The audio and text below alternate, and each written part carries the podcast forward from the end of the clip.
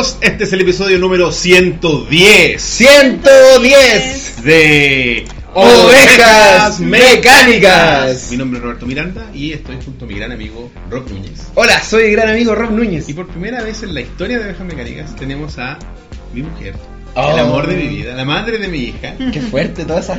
Paulina Uribe. Hola, Oye, les damos la bienvenida. Soy Paulina Uribe.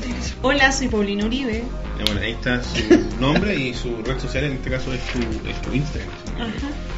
Eh, Muchos títulos tiene Paulina. ¿no? Sí, bueno, Está bien. es la reina. Sí, bo. Eh, como una reina. Oye, les damos la bienvenida a las 75 personas que nos están viendo en vivo y al resto que nos está viendo grabado en el futuro.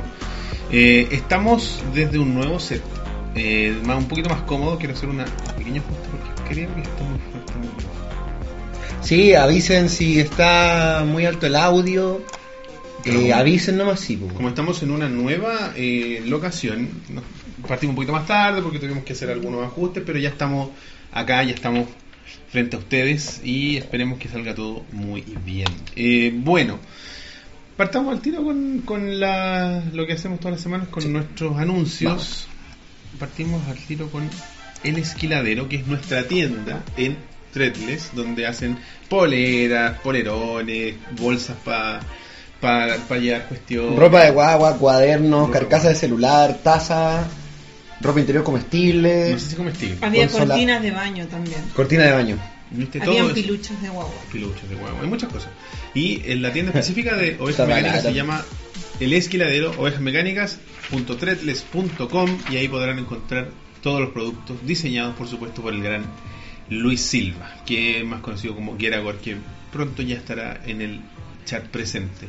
Eh, ¿Quién nunca está hasta ahora? No, Silva? Luis eh, tiene una vida ocupada, entonces él aparece como a las 9. Claro, aparece justo ahí para poner la máquina. weón. Claro, como para, para poder eh, poner orden en el chat y con nosotros también. po. Oye, así que eh, si les interesa algo, quieren ver los diseños, actualmente como hemos estado con harto trabajo todos, eh, y Luis en particular, el último diseño que estaba disponible era el de Ovejas Disney. eh, Ah, sí. Que estuvo, eh, eh, fue el diseño de la, la polera de la semana, hace un par de semanas atrás. Así que, Lo último que es una premonición de lo último que va a comprar Disney. claro, la última adquisición que era Disney será el programa de Ovejas La, la última en su lista. Ya, cómprenlo muchachos, no a hacer tira a la casa. güey.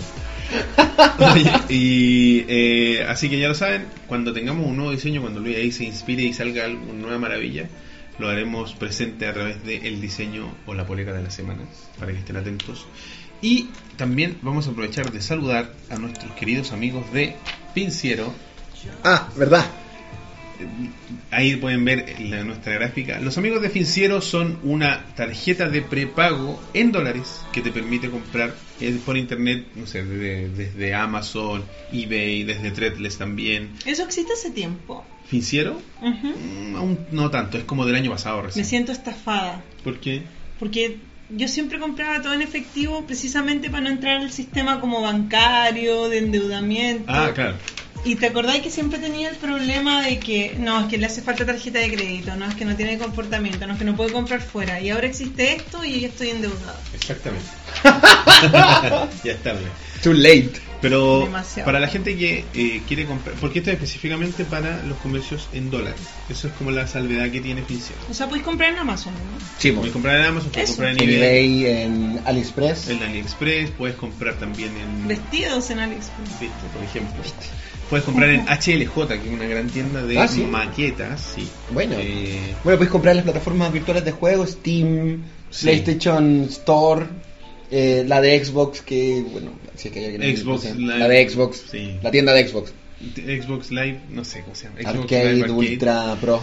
No sé, en fin. eh, pueden comprar en todas esas plataformas y la forma que ustedes pueden utilizarla es a través de la página web que está apareciendo en pantalla. Ingresan y eh, eligen la- el tipo de tarjeta que ustedes quieren utilizar. Existen formato físico, que es el que le hemos mostrado un par de veces, no sé dónde está la mía, en mi billetera en alguna parte de esta casa. Eh, el formato digital y el formato de una vez, que es el más reciente, que te permite comprar la tarjeta solo para hacer una compra puntual y luego desaparece, dejas de no tienes que shot. pagar más, claro, una- Un- un- de una noche, de una exacto. un polvo de una Ah. noche. Y no te y claro, no necesariamente te, o sea, No tienes que pagar la mantención. no hay que mantener, exacto. Exacto. Porque todas las otras, como buena tarjeta, que es un servicio que tú tienes, que están manteniendo está pensado específicamente para gente que compra constantemente en internet eh, cosas en Estados Unidos en dólares. Eso es Como tú, coleccionista. Como tú, coleccionista de videojuegos que nunca juegas. Ah, ese soy yo, ¿verdad? Eh, tienes que, bueno, para poder hacerlo efectivo, tienes que ir a la página, elegir el que tú quieras, pero si utilizas el código ovejas que está apareciendo en pantalla, puedes tener acceso al, Ahí a un descuento del 10% en la activación de la tarjeta. Específicamente en la activación, para que eh, puedan... eh, ¿Cuál es la tienda que dijo Roberto? Me preguntan en el chat. HLJ. La tienda de las maquetas. Esa es la tienda de las maquetas. Busca HLJ y la vas a encontrar.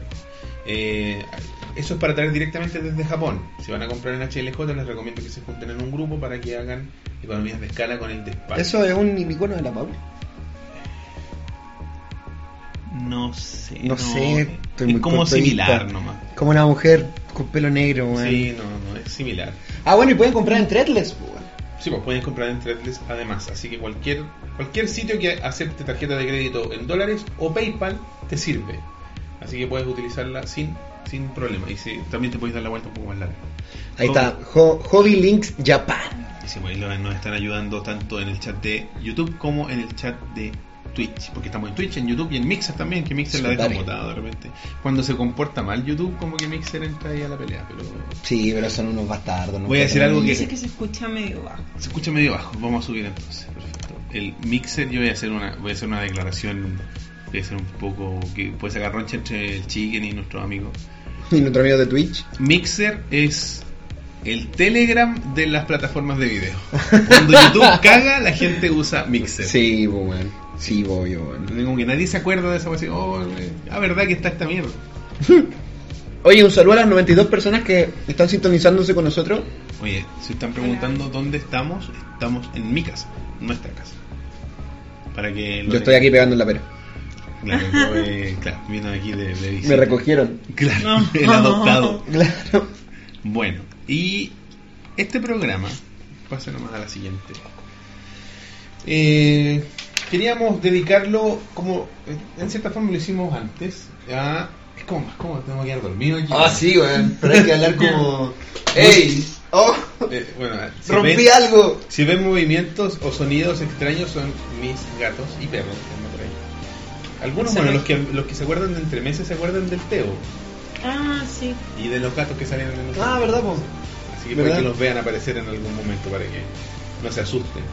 Eh, bueno, como les estaba mencionando recién, la idea de este programa era volver un poco a lo que hicimos en algún momento, que era hablar de un de un tema en específico, un tema central. Claro. de. Y quisimos hablar de un tema que ha estado bastante en boga, pero que no lo hemos tratado eh, como tema amplio, no del Frente Amplio, sino que amplio.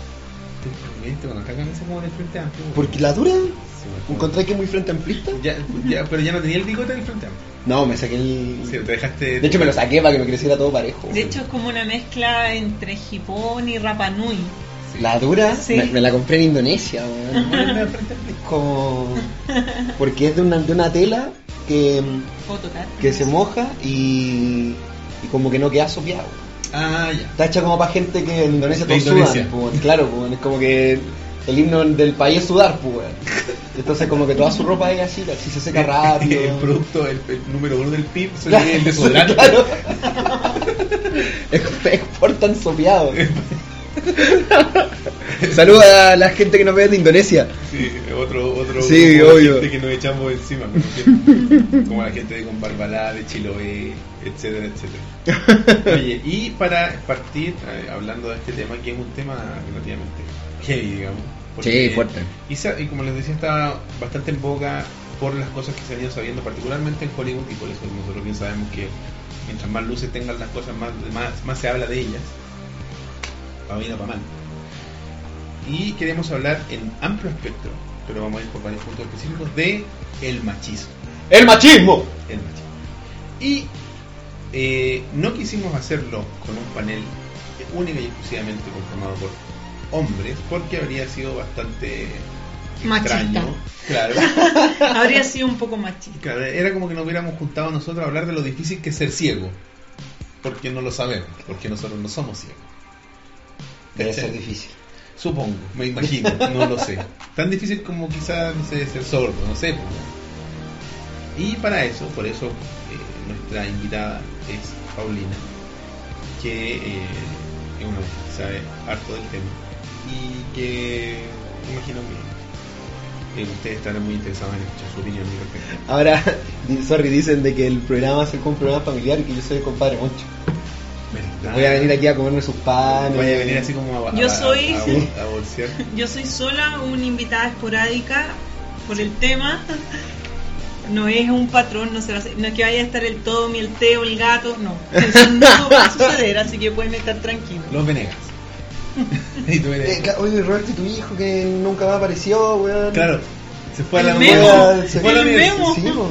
Detenido desapareció en la televisión. Y la abuelita, pues después también le hicieron desaparecer. pero A la. Pero ella falleció, ¿no? No, pero parece que no, no desapareció. Sí, era así como, Willy, no sé qué. Y se escuchaba una voz grabada así, Oye, "Ya, pero- ya voy", y no venía nunca. Pero los Venegas, los Venegas, paréntesis. Mm. Este programa está lleno de paréntesis pago, así que no te preocupes. En, en el mundo de la, de la TV nunca se entendió por qué se fueron los Venegas porque tenían un rating súper apropiado para el horario. Sí, po. Entonces Sí, como que lo po. sacaron random, no era porque le estaba yendo mal, sino que Porque. hubo una decisión ejecutiva extraña, no sé de quién, que decidió sacarlos y al final, Cambio de, de gobierno, quizás. no sé. o ve- porque el weón ¿cuánto tenía ¿Cuántos puntos aspiraciones tenía? políticas por el, el pelado, ¿no? Ah, sí, pues fue alcalde de la Florida y después como que... Tuvo que renunciar porque tuvo que estaba renunciar. enfermo. Sí, Sí, estaba enfermo. sí, sí. ¿Enfermo de qué? Tuvo un problema, sí. de tuvo- corrupto, no, no. Tuvo que dimitir antes que lo pillaran. claro. Si no, tuvo que renunciar. Que Memo, el... los Venegas tenían un hijo que se llamaba Me- El Memo. Memo. Y que creo que el actor se fue eh, Me, entró a la me- me universidad. algo arriesgo, me arriesgo a que es una broma ese, ese fan de ¿quién Memo? Ah, ¿Qué Memo? ¿Qué Memo? po? Que Memo. Que- Me arriesgo Ah. a que puede haber sido eso. Ya, pues que Memo. Como- ya, con la weá así. uh, Ya sigamos. Sigamos entonces, bueno, el punto de inicio que nació cuando estábamos conversando con el rock era lo que se vivió hace poquitos días en los Globos de Oro. Eh, ¿Viste que era la talla, weón? No sabía, weón. Sí, es que yo no creo que la gente agarra para el huevo al resto de la gente. Yo no estaba agarrando el weón, era como para que tú le dijeras ya que memo. Y no lo hiciste. Claro, Empezaste a explicar quién era el memo. Tú eras po, el, que, ¿cómo se dice? El que remataba el chiste. Él era el bandejero Sí, no lo lo dejó ahí. Y ahora se va a ir, ¿viste? Perdimos. Chao. Perdimos un, un- espectador. Bueno, pasó que eh, en la alfombra roja y durante la ceremonia se generaron hartas protestas de parte de las actrices. Bueno, primero porque se, se creó como un acuerdo de vestir de negro, Claro. como en protesta pacífica por eh, los casos de abuso que se han ido conociendo últimamente en Hollywood de parte de, bueno, ustedes ya bien De ese saben. productor. ¿Cómo O se llama? uno, Weinstein. de Weinstein. Harvey Weinstein y entre, Me- entre Y otros. entre otros. Me cuesta un poco la mm, semántica sajona. Pero sé que era un productor que abusaba como de de las mujeres eh, a cargo, o sea, a cambio de tener como como papeles en las películas. La Weinstein, la Weinstein Company igual es una casa productora importante. Es que Súper importante. no es muy distinto a la tele, la verdad. No es muy distinto Bueno. a la tele. como diría el rock. Oye, eh, y bueno, también estuvo el tema del discurso de Oprah Winfrey, que es una presentadora de televisión, yo creo que una de las mujeres más poderosas de Estados Unidos desde el espectáculo. Sí, sin duda. La Don Francisca. La Don Francisca, Don Francisca de, de- de Estados Unidos. La María Winfrey. Una mujer eh, que lleva ya unos 30 años ya en el tema. Más o menos, yo creo, ¿no? que partió con un programa de conversación, así como el típico, el show de Oprah era así como Buenas tardes Eli, pero gringo. Y fue creciendo, creciendo, creciendo y Oprah siempre fue una mujer como muy eh, enfocada en, el- en lo que ella quería lograr. ¿Qué? Sobre todo algo. Ah, cancelar. En la tele. Mi tele- Se activó por dos. no, no. ¿Se activa por vos? Y... Dragon Ball. No, pues, si no funciona así, tienes que activarla primero. Actívate. Tienes que saludarla. No, no eso. Salúdala. Hola. Hola, ¿qué? Hola televisor. Más corto. Hola tele. ¡No, concha tu madre! ¡No! Cancelar. Apágate tele. Tráeme el desayuno. Ya. Oye, eh... Oh, weón, qué fuerte, weón. Me lleva el Teo. po. Qué fuerte lo de la tele, weón. No, te, no te estaba llamando a ti, weón. Lo que pasó, bueno, Oprah, como te digo, ya alcanzó un sitial y durante los Globos de Oro, no sé en qué contexto, porque yo no vi los Globos de Oro. Eh, creo que recibió una premiación, así Ah, como premiación por como- trayectoria. Por los Sí, de años que por la lleva. cachai de años que lleva y como el aporte que ha sido a, la comunicación en general. Claro, Oye, tú nos estabas contando sobre lo Oprah. que dijo Oprah Winfrey en el. Ah, sí, en po. su discurso de, la- de- porque le dieron un premio aparentemente. Sí, pues le dieron un premio como por trayectoria en el mundo del espectáculo. Claro, y ella aprovechó esa instancia para hacer algunos descargos. Igual, igual en una premiación que estuvo súper teñida por todo el tema del machismo, más que del machismo del abuso, ¿cachai? Que su- han sufrido las mujeres las mujeres en, la industria, ¿cachai? En este caso se habla de la industria, po, con Claro. todas las actrices que salieron con el Me Too, ¿cachai? Y, y hubieron alusiones a lo largo de toda la premiación respecto a eso, no solamente de, de Oprah. Entonces yo creo que Oprah lo que hizo na- nada más fue venir a... fue la nota alta de una discusión que... mm, que, bueno, lo comentamos, que en el Mercurio salió, el Ah, titular sí, era eh, glamour de los globos de oro queda Opacado. opacado, por protesta, Claro. por protesta feminista, pues. La- las prioridades absolutamente cambiadas. distorsionadas para hoyo. pues. El glamour, cresta, no fue glamuroso. No, a poder claro. dormir hoy No día fue en la glamuroso porque todas las mías estaban vestidas de negro, bueno, y yo encontraba que algunas se veían pero tremenda. No, obvio. Tremenda. Y los hombres creo que también apañaron a la causa. Pero es que los hombres siempre se visten de negro. Sí, ¿Tú porque como- encontrás? Sí, pues, el ¿En la premiación? El tuxido negro es como bien el, el- el típico. Sí, pues es como. Como que tú veis los Oscar y siempre están todos de negro. A no ser, a lo A mejor no ser- como de azul oscuro. Claro. Pero, Claro. pero acá, por ejemplo, creo que fue Kit Harrington, Jon Snow, que andaba como de negro negro, una Sí, camisa negra, sí, todo negro. Me Sí, parece que ahí hay un, un apoyo Obviamente hay un discurso. semiótico. Sí, pues también hay un discurso de detrás de eso. Mm. Como de quizá opacar el, el glamour, ¿cachai? En pos de, de la, di- de la discursiva, que me parece bacán. Entonces, no hay nada de malo. Sí, Ahora entendiendo que cada uno de esos trajes, independiente del color, eh, son carísimos, Ah, claro, sí, muy costosos. O sea, hablar de que no hay glamour no es real, no es lo relevante. Pero se agradece en el mundo de las mujeres, se agradece que los hombres eh, entiendan, empaticen con, con los abusos que sufren las mujeres a diario. Hollywood es un lugar de cientos de miles que se repite este mismo patrón. Sí, pues. Entonces Oprah, eh, la nota alta de su discurso fue que habló de mm, del caso de una muchacha que en los 40, creo, fue mm, venía una mina joven, casada, caché, que madre que venía de la iglesia y, y seis hombres blancos armados la secuestraron, se la, la violaron repetidas veces y la dejaron vendada como al borde del camino, ¿cachai? Sí, como muerta. amenazada de muerte de que si lo iba a denunciar a la policía iban a ir a su casa a matarla po. Claro. si básicamente saben dónde vivía po. y y por qué Obra eh, saca este caso a la luz ¿cachai? porque este es uno de los casos que después la que después se vuelven como insignias de la lucha del feminismo cuando ocurre toda esta situación de las sillas, los bus y todo eso Claro. de cómo se llama señora Eh, Rosa, Rosa Parks. gracias de nada. Rosita Parque Ah, tú. Claro, Eh. Entonces, Oprah como que se agarra de esto, ¿cachai? Para. En, la- en- en toda la discursiva de Oprah, de, de que viene un nuevo mañana, ¿cachai? De que por mujeres como esta, esta historia no se nos va a repetir, ¿cachai? Y a la mujer explotada del mundo, la trabajadora, la granjera, la ama de casa, ¿cachai? Que vive callada, ¿cachai? Porque. Claro, no, no necesariamente a la estrella de Hollywood. No, claro, po, claro, po. Que es el punto. Es que ese es el punto, pues la estrella de Hollywood de cierto modo como que puede mm, no aprovecharse, no es la palabra correcta, pero tiene una vitrina, ¿cachai? Desde la que puede hablar libremente. pues. Y tiene el, y tiene el salvoconducto de que tú como, como celebridad, probablemente si, si te, te suscribís como a un discurso país, probablemente vaya a tener la opinión pública de tu lado. pues. Exacto. Pero una ama de casa, ¿cachai? Una trabajadora de la fábrica no tiene no tiene esa garantía. La, voz de, la voz de una trabajadora es una voz muda. Aparte que igual hay que entender en qué contexto se mueve eh, Estados Unidos, que es un contexto donde el poder, la plata, el capitalismo es muy preponderante. Entonces, que ella sea una mujer exitosa, que gane muchas lucas, es como que básicamente le transmite a la gente yo lo logré. A mi criterio no es así.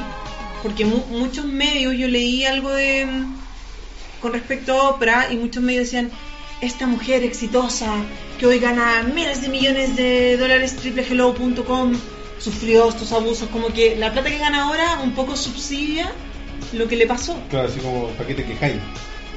No sé si para qué te quejáis, pero es como nada que ver. Es como que ella lo superó y ahora gana miles de millones de pesos. Como que la dignidad humana tuviera un valor, ¿cachai? Un valor en moneda. Que yo al menos creo que no es así. Sobre todo en el caso del abuso de género. Eh, pero claro, ella moviéndose en esta cultura donde todo es plata, donde, donde están súper bien hechas las calles porque a ti te cobran un impuesto en Estados Unidos, un impuesto grande. Claro, ella en, en ese parámetro tiene vitrina y está validada. Sí, a lo mejor si separa lo que decís tú, pues separa la, la mujer que es más pobre, que es dueña de casa, que, tra- o que trabaja en una fábrica, no está validada porque en el fondo la plata es el poder.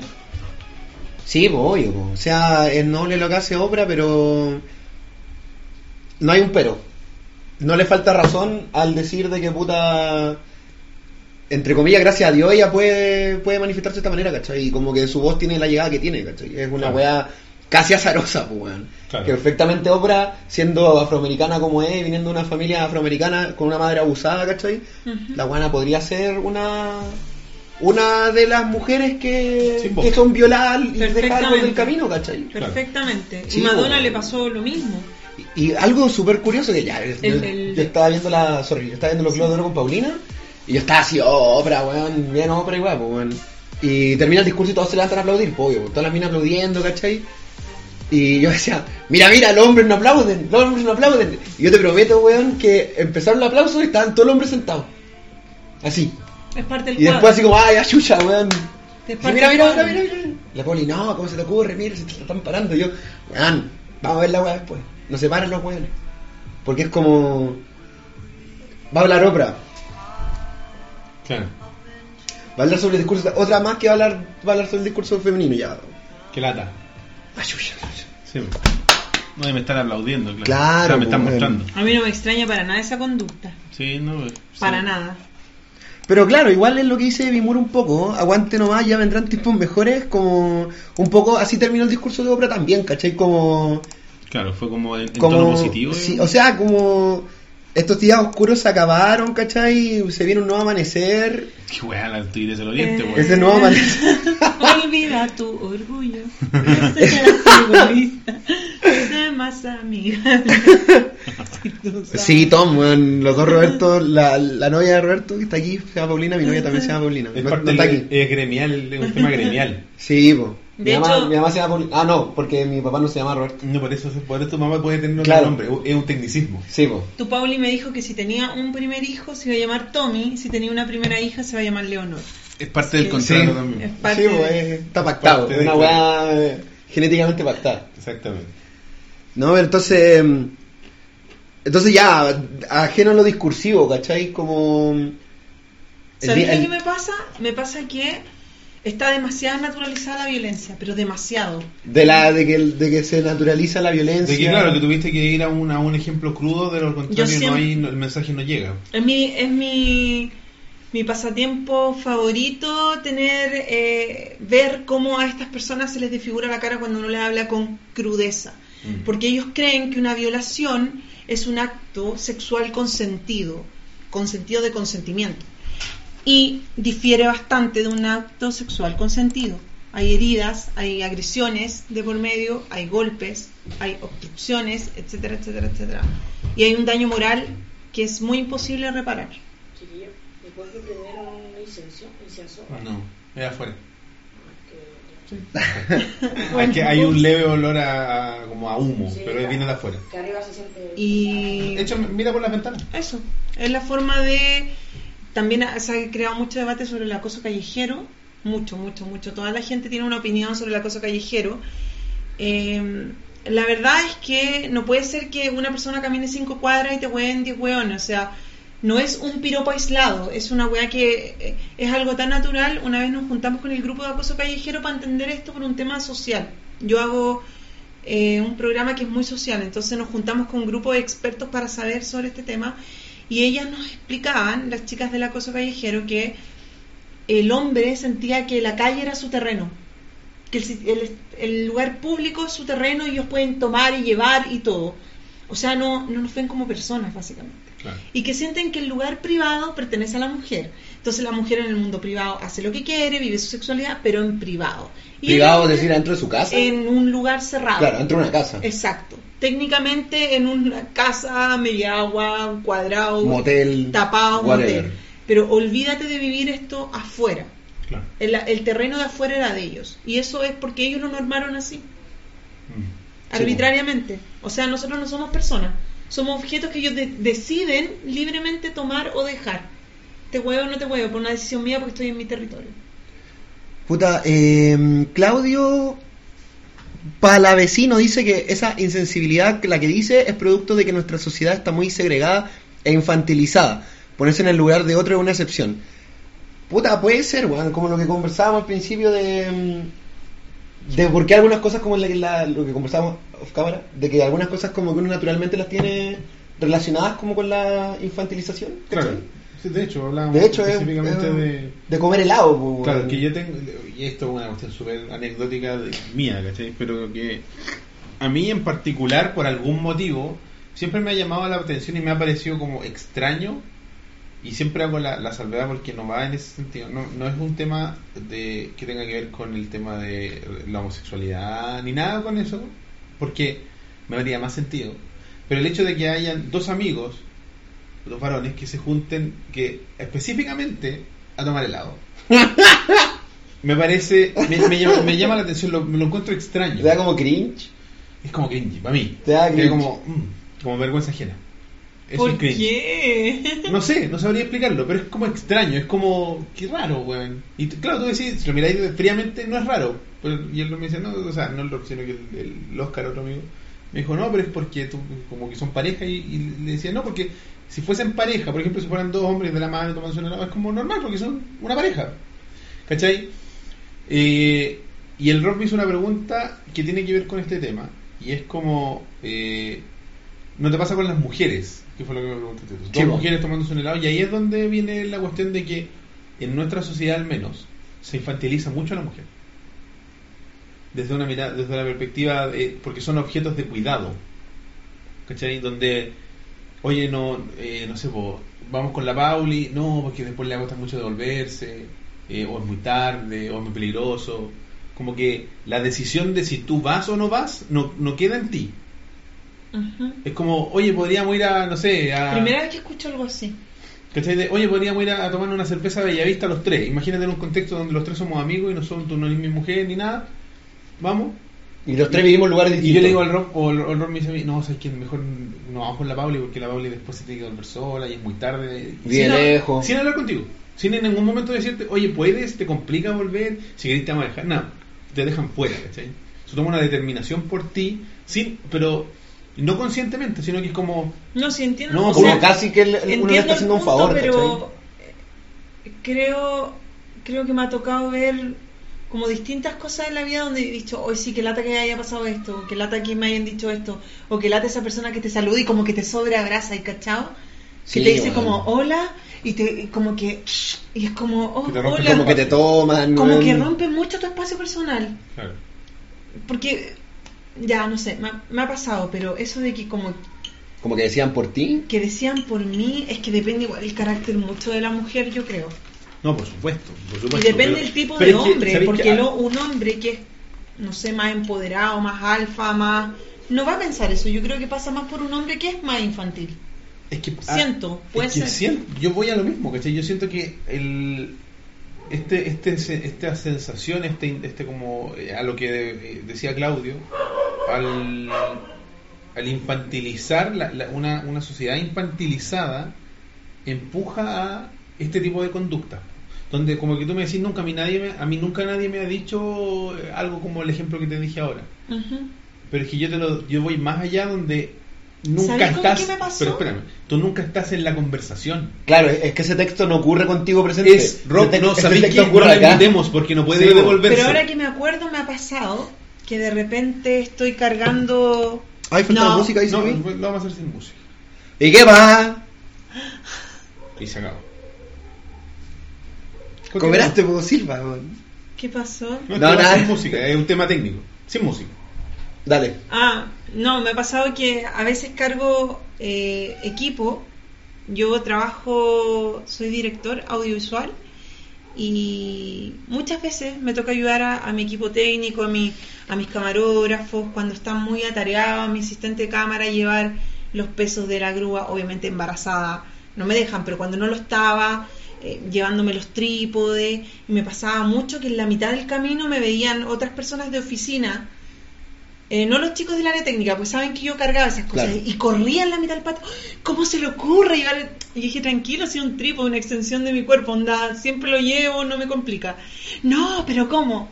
En ese caso, yo podría decir que hubo- había como una subestimación a.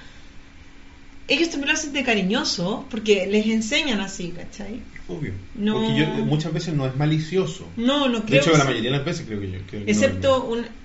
No es malicioso, pero igual es, es- te subestiman. Mm. Igual te subestiman. Es que obvio, es que va por ahí, pues ya ahí va ahí el tema de que la... la- Ah, estoy- perdón, que me detuve. No, dale, dale, dale. Yo, yo lo traigo después a, No, la palestra. que de hecho me puse a leer y se me fue la idea. Una sociedad infantilizada no resuelve sus problemas, cómo pagarle menos a las mujeres, sino que espera que se solucionen solo o por los efectos de otro, y mientras tanto se justifica el abuso. Bueno, yo sé empíricamente, eh, por más estudios de mercado y cosas que he leído, el, los machismos parten en casa. Sí, obvio. Ya, pero eh, todas las personas eh, me da mucha risa porque hay muchos hombres pro mujer, pero muy discursivos, en el sentido de tienen frases creadas que son perfectas. Pero tú llegas a su casa y su, mamá está al pico haciendo aseo y ellos con dejan la weá tirada ahí, todo sucio, no lavan su taza. Está comprobado científicamente por sociólogos de la Universidad Católica. Está comprobado científicamente por estudios que ha hecho el Instituto Nacional de Estadística, incluso ADIMARC, ya que la mujer tiene doble jornada laboral y esa doble jo- jornada no es remunerada. ¿Ya? Entonces la primera disparidad de género se vive en la casa. Porque el hombre trabaja 2,5 horas en la casa, en los quehaceres del hogar, y la mujer trabaja 5,6, casi al menos 6 horas más de la jornada laboral. ¿Ya? Oye, esto es una certeza de datos, weón, que nunca habíamos tenido. Esa es la gracia de... Bacán.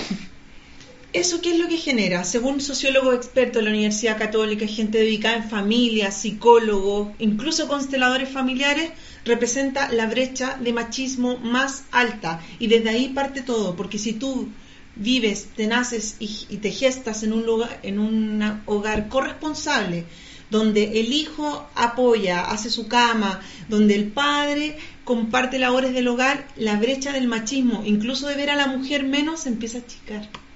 Sí, pues. Porque poniéndonos la mano en el corazón de, no es, de los que estamos presentes, que somos la mayoría... Me dejó mal ese dato, dice Martín. Es que hay muchos. Si al final el hecho de que, y vuelvo a lo que estaba diciendo, de los que estamos presentes acá y en el chat somos la mayoría hombres, poniéndose la mano en el corazón y siendo bien honestos y, y bien hombrecitos. ¿Cuántos ayudaron en su casa cuando eran cabros chicos? Yo muy poco, weón. Yo también. Muy poco. Del 100% de tiempo que viví con mis papás, debo haber ayudado el 3.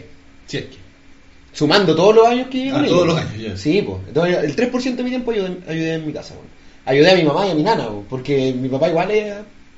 Puta, familia patriarcal, pues, weón. Lo que pasa es que, Sí, po. mira, el Criteria Research. Criteria Research fue la única encuesta que para las presidenciales le achuntó un poco a los porcentajes de los posibles candidatos. No sé si recuerdan. Es la única Bio Bio. encuesta en Chile que goza de confiabilidad hoy por hoy versus CADEM, versus la otra encuesta donde la misma Beatriz Sánchez los emplazó. Eh, no es un gusto político, es un tema así de que ellos eh, cargaron a la, a la derecha los votos y en realidad no eran cargados a la derecha. Claro.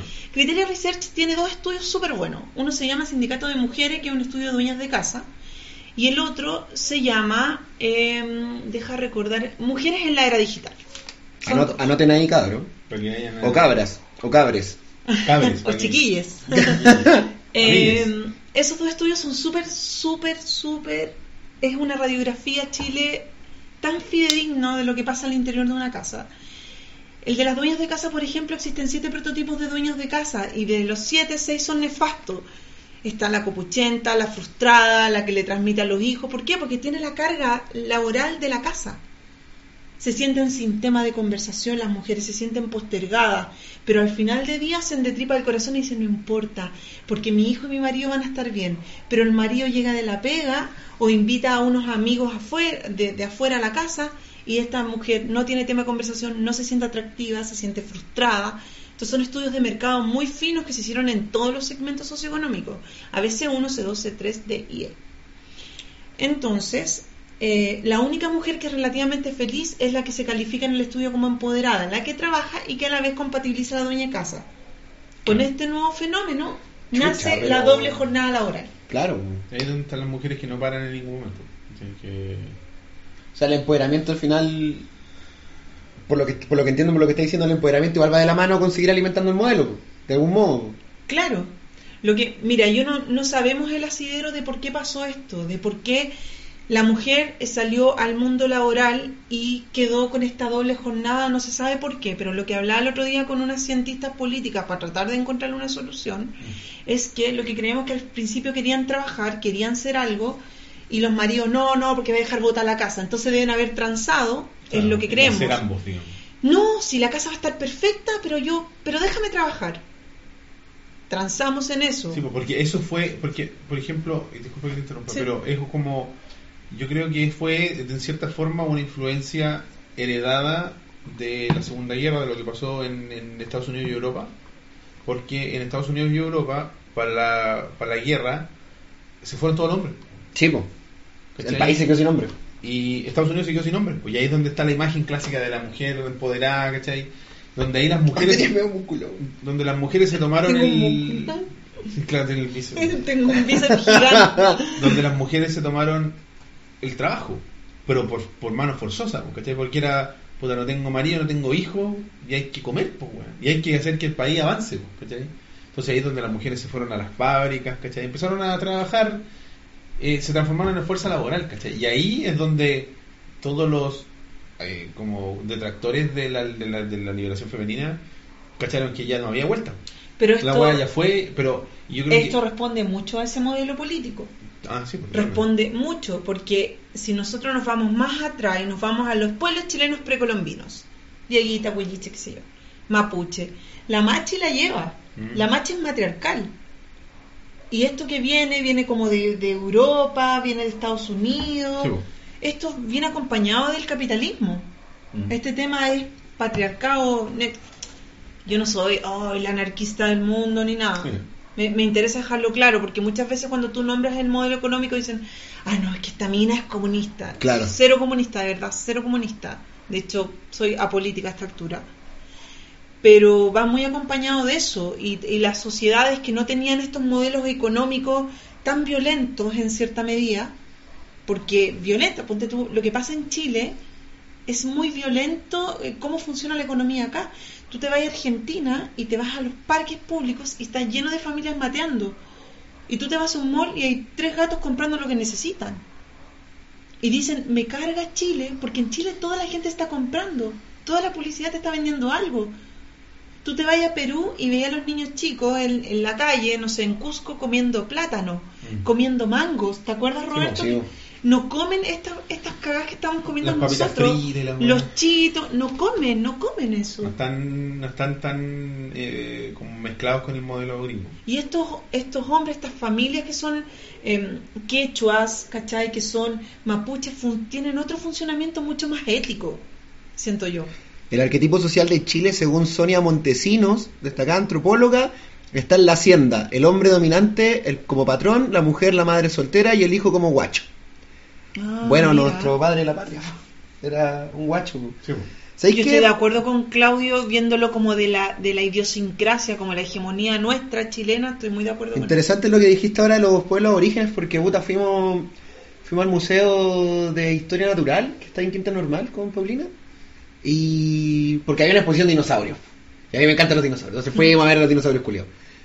Y vayan, weón, hay, un- hay puros dinosaurios chilenos. O sea, que vivían En en, la- en en la nuestro, sí. en nuestro territorio El nacional. apatosaurio es chileno, ¿no? O, o de por aquí. Es como de la Patagonia, ¿no? Sí, de la Pampa puta, Argentina. Claro, muchos son argentino, argentinos. chilenos. Sí. La chilena es lo mismo. Y hay una, una sección, eh, obviamente dedicada como al pueblo originario de Chile, y son los Selknam, sí, los Selknam, estos que se disfrazan como, como criaturas que Sí, son deidades. Son de los Onas. Los Sí, Selman y los Onas son. Los que se disfrazan como, como de monstruitos, Ujú. que salen en un disco de los fiscalados. Y ahí contaba una historia que me la había contado un amigo borracho. Y yo dije, bueno, mi amigo está borracho, así que su historia no tiene ninguna validez, pero ahora la leí en el museo. Entonces, bueno, quizás el tipo del museo no estaba borracho cuando le escribió, entonces le va a creer al tipo del museo. Y la historia era de que el pueblo Selknam, eh, antiguamente las mujeres eran una sociedad matriarcal, po, y las mujeres como que se vestían de estos como demonios para tener atemorizados a los hombres, po, y tenían subyugados a los hombres por medio de... Sí, pues porque bajaban los dioses, pues, y las No. minas, y las minas como eran las, las que hablaban con los dioses, así como, "Ay, se están portando como el pico, van a venir los dioses y les van a retar. No, ¿de dónde? Va, y venía una mina disfrazada de monstruo, pues, y les pegaban tres cachuchas a los hombres y los hombres así como que se sosiegaban, pues. Hasta que un grupo de Selknam machos, como Pero que... convengamos que es una forma. No estoy de acuerdo que se le pegue al hombre ni mucho menos, pero convengamos que es una forma bastante más noble que ultrajar a una mujer desde este otro modelo. Pero espera, si la historia termina ahí, entonces un grupo de Zelda machos descubrieron a un grupo de mujeres disfrazándose, weón. y cacharon, oye, nos están cagando las minas. po". Entonces eh, levantaron una rebelión y mataron a todas las mujeres adultas. Ma- las mataron a todas y quedaron las puras, las puras niñas. Entonces cambió el modelo.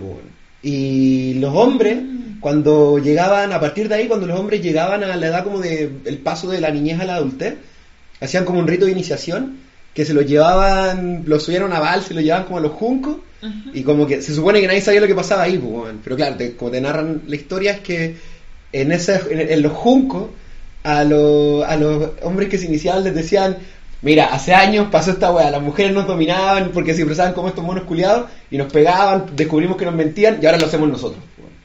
Porque las que quedaron no sabían, la- no sabían la historia. pues. Entonces la iniciación es contarle, oye, por esto nosotros gobernamos. Porque las tenemos engañadas como ellas nos engañaban a nosotros. Entonces ahí se vuelta la tortilla y ahora los hombres se disfrazaban de dioses y eran los voceros de los dioses y palo con cacho las minas. Me recordaste eh, conversando con una amiga muy querida que es muy conservadora. Ella dice, yo soy muy conservadora y yo lo sé, es muy conservadora. Matrimonio, hijos después del matrimonio, etcétera, etcétera, muy católica. Me decía, ¿sabes qué? Yo en mi condición de conservadora me siento muy discriminada. muy, muy discriminada. Y yo la miré, mierda, no voy, a, no voy a decir el nombre, amiga, te quiero. Me dijo que me iba a ver. Eh, y yo la miré y dije, pero ¿cómo? Me, me dijo, "No, me siento súper discriminada porque tú cuando dices, no, es que yo me voy a casar y yo no voy a convivir con este gallo y todo, al tiro y te llega un palo. No hay una tolerancia. Y hoy, hoy por hoy, los conservadores somos muy discriminados. Yo le dije, hoy por hoy. ¿Qué es lo que está pasando? ¿Y qué es lo que creo que yo pasa a propósito de tu historia? Que, claro, cuando no hay tanto tiempo, yo, yo podría ser el ejemplo de discriminación de los 90. Madre soltera, eh, Audiovisual. audiovisual, eh, no, no sé, como principalmente, ya con eso, mujer. principalmente madre soltera, Mujer, madre soltera, mujer, audiovisual. audiovisual, Alcohólica, drug dealer, de Eh, izquierda. Independiente No. de partida, porque ni siquiera eres, porque fuera la típica mina sumisa que fuera todas esas anteriores, pero Claro. fuera sumisa, ¿cachai? No, pues, Pero ni todo mal. siquiera, No, ¿cachai? yo podría, eh, de hecho me da demasiada risa porque yo me, me pongo siempre de ejemplo cuando mi amiga hace estos comentarios. Digo, "Weón, yo soy como el icono de, no estoy ni ahí con, o sea, no, me da lo mismo lo que la gente piense de mí. Creo que hombres y mujeres tienen derecho a disfrutar su sexualidad como perfectamente. Lo he hablado con mi hijo, que es preadolescente, y no tengo ni un rollo con eso. De, de la tranquilidad en todo, en la sexualidad. Puedo andar en, podría andar en pelota si no viviera en este país. Feliz andaría con dos parra, me quedaría ponerme ropa, andaría hacia pata pelada, anda pata pelada. Eh, Vos también andás Complicado. pata pelada, Yo siempre ando pata no, mira, pelado. pata weón. pelada, hagamos un chocolate de patas peladas. Ahora tienes hongos. No, no, no. Oh, tengo un árbol. Ah, no, mentira. No, no, no. Pero Es una costumbre muy noble andar a pata pelada. Sí, hay, hay que, hay que endurecer los pies, weón.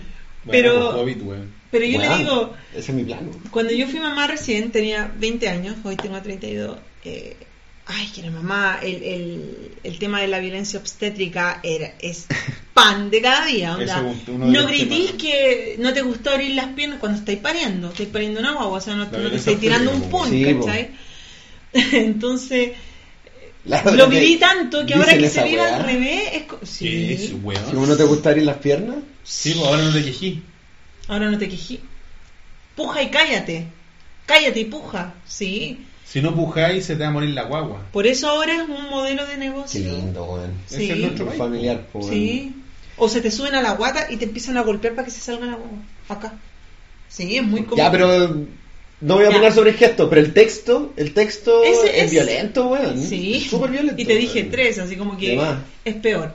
Y a Oye. las que violan, las dej- a, la- a las que abortan, las dejan morir en el pasillo. No abortaste, quédate ahí. La- las niñas que abortan eh, se mueren desangradas casi siempre. Somos un país que gastó cientos de millones de pesos para que venga un cura de una religión específica. Estado laico, en fin. Bueno, No toda mi reflexión va en que cuando tú condonáis tanto tiempo la discriminación, después te volvís como discriminador. ¿Has cachado? Sí, po. Como que devolvís la mano. Sí, Que po. fue lo eso que le es al pasó otro a- lado. Claro. Y después de eso llega un estado como de equilibrio. Claro, es que yo he visto, y creo que lo, conver- lo conversé contigo, me lo comentaste, que las chicas que se vuelven feministas tienen ese pic de matemos a todos estos culiados eh, y después como que bajan a la a, a como el estándar. Como que aterrizan. Sí. Puta, el perfio término, término de las feminazis, weón. Claro, pasan por esa etapa, ¿cachai? De, weón, hay que quemarlos a todos, weón. Y después como que est- entienden que es un tema como del sistema y se vuelven y se vuelcan a, a, a A tendencia ser más constructivas. a construir. O pueden caer en la caca para siempre. Por supuesto. Yo Sí, tengo que pues. decir que los hombres son muy importantes, no solamente a nivel social, en la vida de las mujeres. Los hombres en nuestras vidas son muy importantes, son, son importantes en la vida de nuestros hijos, en el valor emocional de nuestros hijos, lo que va a ser. Estuve leyendo un estudio de Harvard de la familia. La familia es el lugar, el único lugar donde las personas se sienten confiadas y felices. Cuando una familia es una familia que cumple el rol correcto. Si bien el sistema, y esto también es un estudio, no es una pachamama que me pegué yo, si bien el sistema nos lleva a ser individualistas porque la jornada laboral es muy larga, porque el trayecto a casa es más de una hora, porque la jornada de los niños es muy larga. Ya convengamos, los niños estudian 42 horas semanales con la jornada completa, que al menos, al menos nos bajan a nosotros en 3 horas, que trabajamos 45 Claro. Es un trabajo. semanales.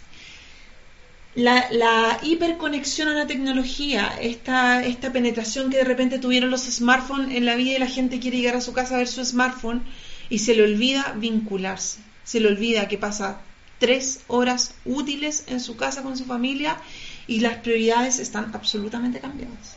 Claro. Lo que pasa es que el sistema nos lleva a esa, a, esa saturación de, a, a la paradoja de no tener tiempo, a una saturación de cuestiones que, que el, el trabajo, que el, el, el viaje de ida y vuelta, que tenés que llegar aquí a hacer weas, ¿cachai? Porque nadie, ya no existe esa cuestión de llegar a la casa a descansar o a compartir, si siempre estás haciendo algo que hay que preparar la agua para mañana, que esto, oye, ¿sabes qué puta? Tenemos que sacar la basura, hay que dar la agua a comer los perros, todo. Sí, pero siempre estás haciendo algo como desde desde la posición de que estáis en la caca, ¿cachai? Nunca estáis haciendo, estáis siempre ocupados, pero siempre estáis ocupados, estáis ocupados así, Sí, po. ¿Cachai? Y llegáis a tu casa Porque- y tenéis que hacer cosas. Pero así, siempre así. Porque no, no todos tenemos nana, convengamos. Lo que tuviera y estáis afligido por algo tenéis Sí. nana, pues. No, porque Claro. nunca llegáis a un punto, eh, el- el- las tareas, y estamos volviendo un poco al tema de, de la corresponsabilidad eh, en la casa, digamos. Tú siempre estás haciendo cosas para, con el único fin de tener un ratito. Para, oye, echémonos a ver una- un rato una teleserie, o una película, o una serie, o la weá que sea, o por último estar echado en el sillón, ¿no? Claro, obvio. ¿Y por qué, por qué hago toda esta reflexión del sistema antes de volver al que los hombres son muy importantes en nuestras vidas? Porque el sistema nos dice, el postnatal es entero para la mujer, Mm. la SAPRE le pega el palo a la mujer, la, el, no, la crianza es de la mujer, y de verdad, de verdad que un niño criado por la madre y el padre es una persona de bien. por los dos. Porque una madre sobrecargada no transmite cosas buenas a un hijo y un padre sobrecargado tampoco.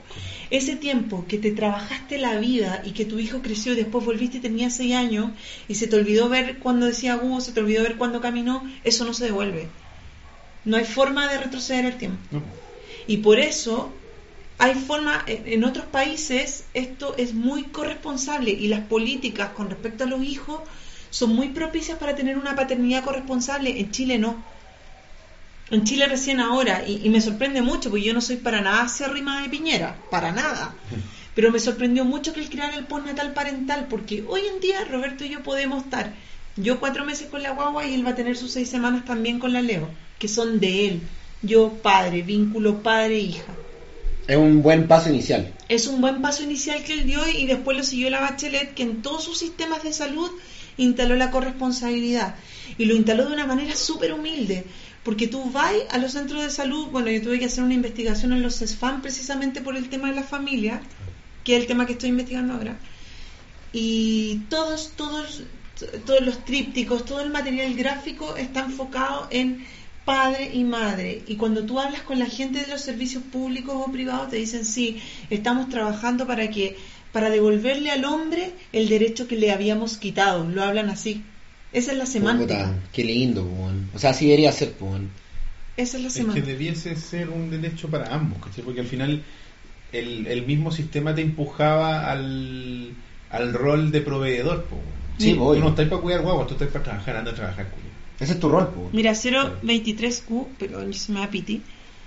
Dice que en Noruega hay cuatro meses para el hombre y cuatro meses para la mujer y tres meses se pueden repartir quien quiera el postnatal. Es lo ideal. Sí, po. En Suecia, Es la Pauli que vive allá me contaba que mm, eh, tienen seis meses, ambos, ¿cachai? Y que se lo reparten. Sí, po. Entonces Obvio. puede estar dos semanas la madre, dos semanas el padre, dos semanas la Hay madre, una el padre. desconfianza hacia el padre en esta sociedad. Ay, que se va a quedar con el padre como que se fuera a quedar con el diablo. Fue como que se le va a morir la guagua. Claro. Fue como se le va a caer. ¿Por qué? No. Oye, eh, gracias a la... Hemos estado sobre 100 todo el rato, weón. Sí, muchas gracias. Así que bacán, cabro, a pesar de la fea técnica que tuvimos. Y acuérdense que está nuestro hashtag acá arriba, Sí, vamos a en este bello muro eh, rojo.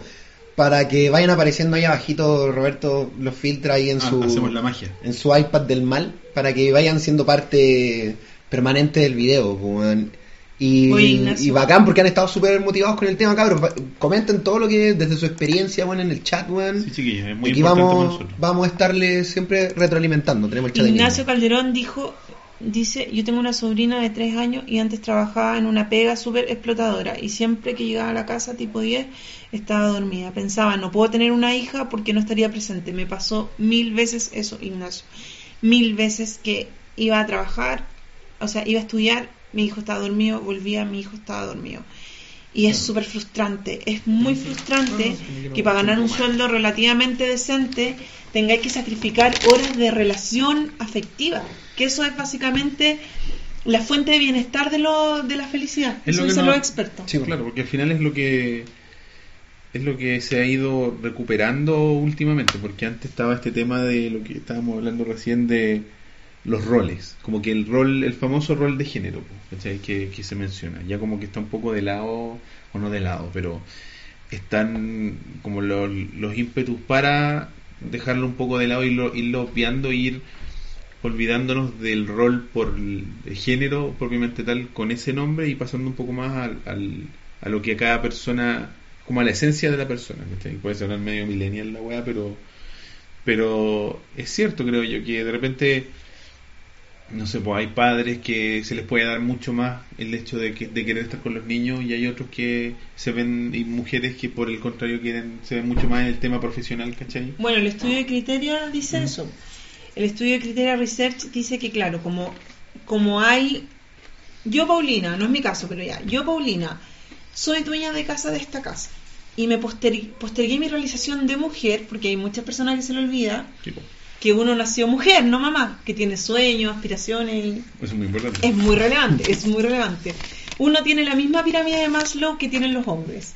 La autorrealización vendría estando ahí en, en la las- cúspide. en el top. Claro, en la cúspide. Entonces, ya, yo estoy acá en mi casa y hay una postergación y estoy todo el día en mi casa y no me siento atractiva, esto lo dice el estudio. eh, no siento que no tengo tema, siento, siento frustración. Eh, llegan a la casa y lo otro que sentían que no había agradecimiento por parte de los miembros, como de creen que mágicamente los platos se lavaron solos, mágicamente todo pasa, exacto, se da por sentado. No hay un agradecimiento y no y se sienten sin tiempo, ¿ya? Pero yo, dueña de casa, postergada, triste, menoscabada, el estudio dice que, claro, cuando llega el hombre, el hombre se encuentra con esto, con, e- con este escenario, donde ella también bota frustraciones. Ay, es que podríamos la, la reja, ay, es que podríamos no sé qué. ¿Cachai? Lo que me decías tú, que me mencionabas también. la Carga como- mental se llama eso. Sí, y el- esta cuestión de que al hombre padre ve como jefe de hogar, la mujer jefa de hogar lo ve como un, Un pelele. como un niño más, como un hijo más. El hijo grande. El weón que así como por eso era que lo que me decía que lo mandaban al supermercado. Sí. Lo que pasa, lo que pasa con la mujer, que la mujer se siente tan mal en este estado que al final ella toma la casa como si fuera un poder. Eso es lo que dice el estudio. Oye, yeah. nos donaron un eh, un, Un dolaruco, Voy a- compadre. Voy a leer el mensaje acá porque ahí Ah, sí, la, la gente cuando dona a Pauli aparecen ahí en grande, pero Roberto los poner acá. Miguel Ceballos. Muchas gracias. A Sí, gracias, weón, gracias. Dame un segundo. Eso es para hacer ovejas grandes de nuevo. Algún día fuimos grandes. Y ahora- De repente salió esa idea de que algún día fuimos grandes y que ahora tenemos que volver a ser grandes. Sí, no sé en qué momento no dejamos sé de qué ser- momento dejamos de ser grandes, weón. Sí, bueno, en fin. Así que make ovejas great again. Claro. Es culpa de Trump esa weá. Sí, obvio que sí, weón. Obvio que sí, weón. weón. Oye, weón, ¿escuchaste la que se mandó hoy día, fue? ¿O ayer? Donald Trump. Que se refirió así como... como Hay una expresión en inglés que es shitholes. Ya, sí. Hoyos de mierda a los países como de Latino y Centroamérica que tienen inmigrantes. Así como fue como... ¿Para qué queremos weones de esos países de mierda? Yo quiero weones de Noruega y la weá. Y fue como... No. Eh, Y, y- y- y los, No. los asesores fueron como... Eh, Cállate. Cállate. No, no, Miguel. Ceballos nos dice, se agradece que traten estos temas, se nota que Paulina conoce el tema, siempre tan buenos invitados cabros, besitos. Muchas gracias, compadre. Gracias. Un besito para usted, en la mejilla. Sí. Cuidado en la mejilla. bueno, oye, antes de continuar, que está súper, oye, que está súper entretenida la conversación, pero vamos a pasar a saludar a nuestros grandes amigos, antes de continuar, a los amigos de, aprieta ya primero, Holy Geek, nuestros Oh, grandes amigos, Debemos haber dejado grabado el jingle.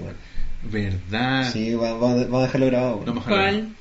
El de la que Hab- no, había una. Esa paso, ya te lo sí, iba a decir. va, Había un jingle No, que no, así- no tengo tan buena voz como Elías. Elías. Ya, eh, esta semana nuestros queridos amigos de Holy Geek nos enviaron figurillas de este juego De muy Cuphead. querido por el público de Cuphead.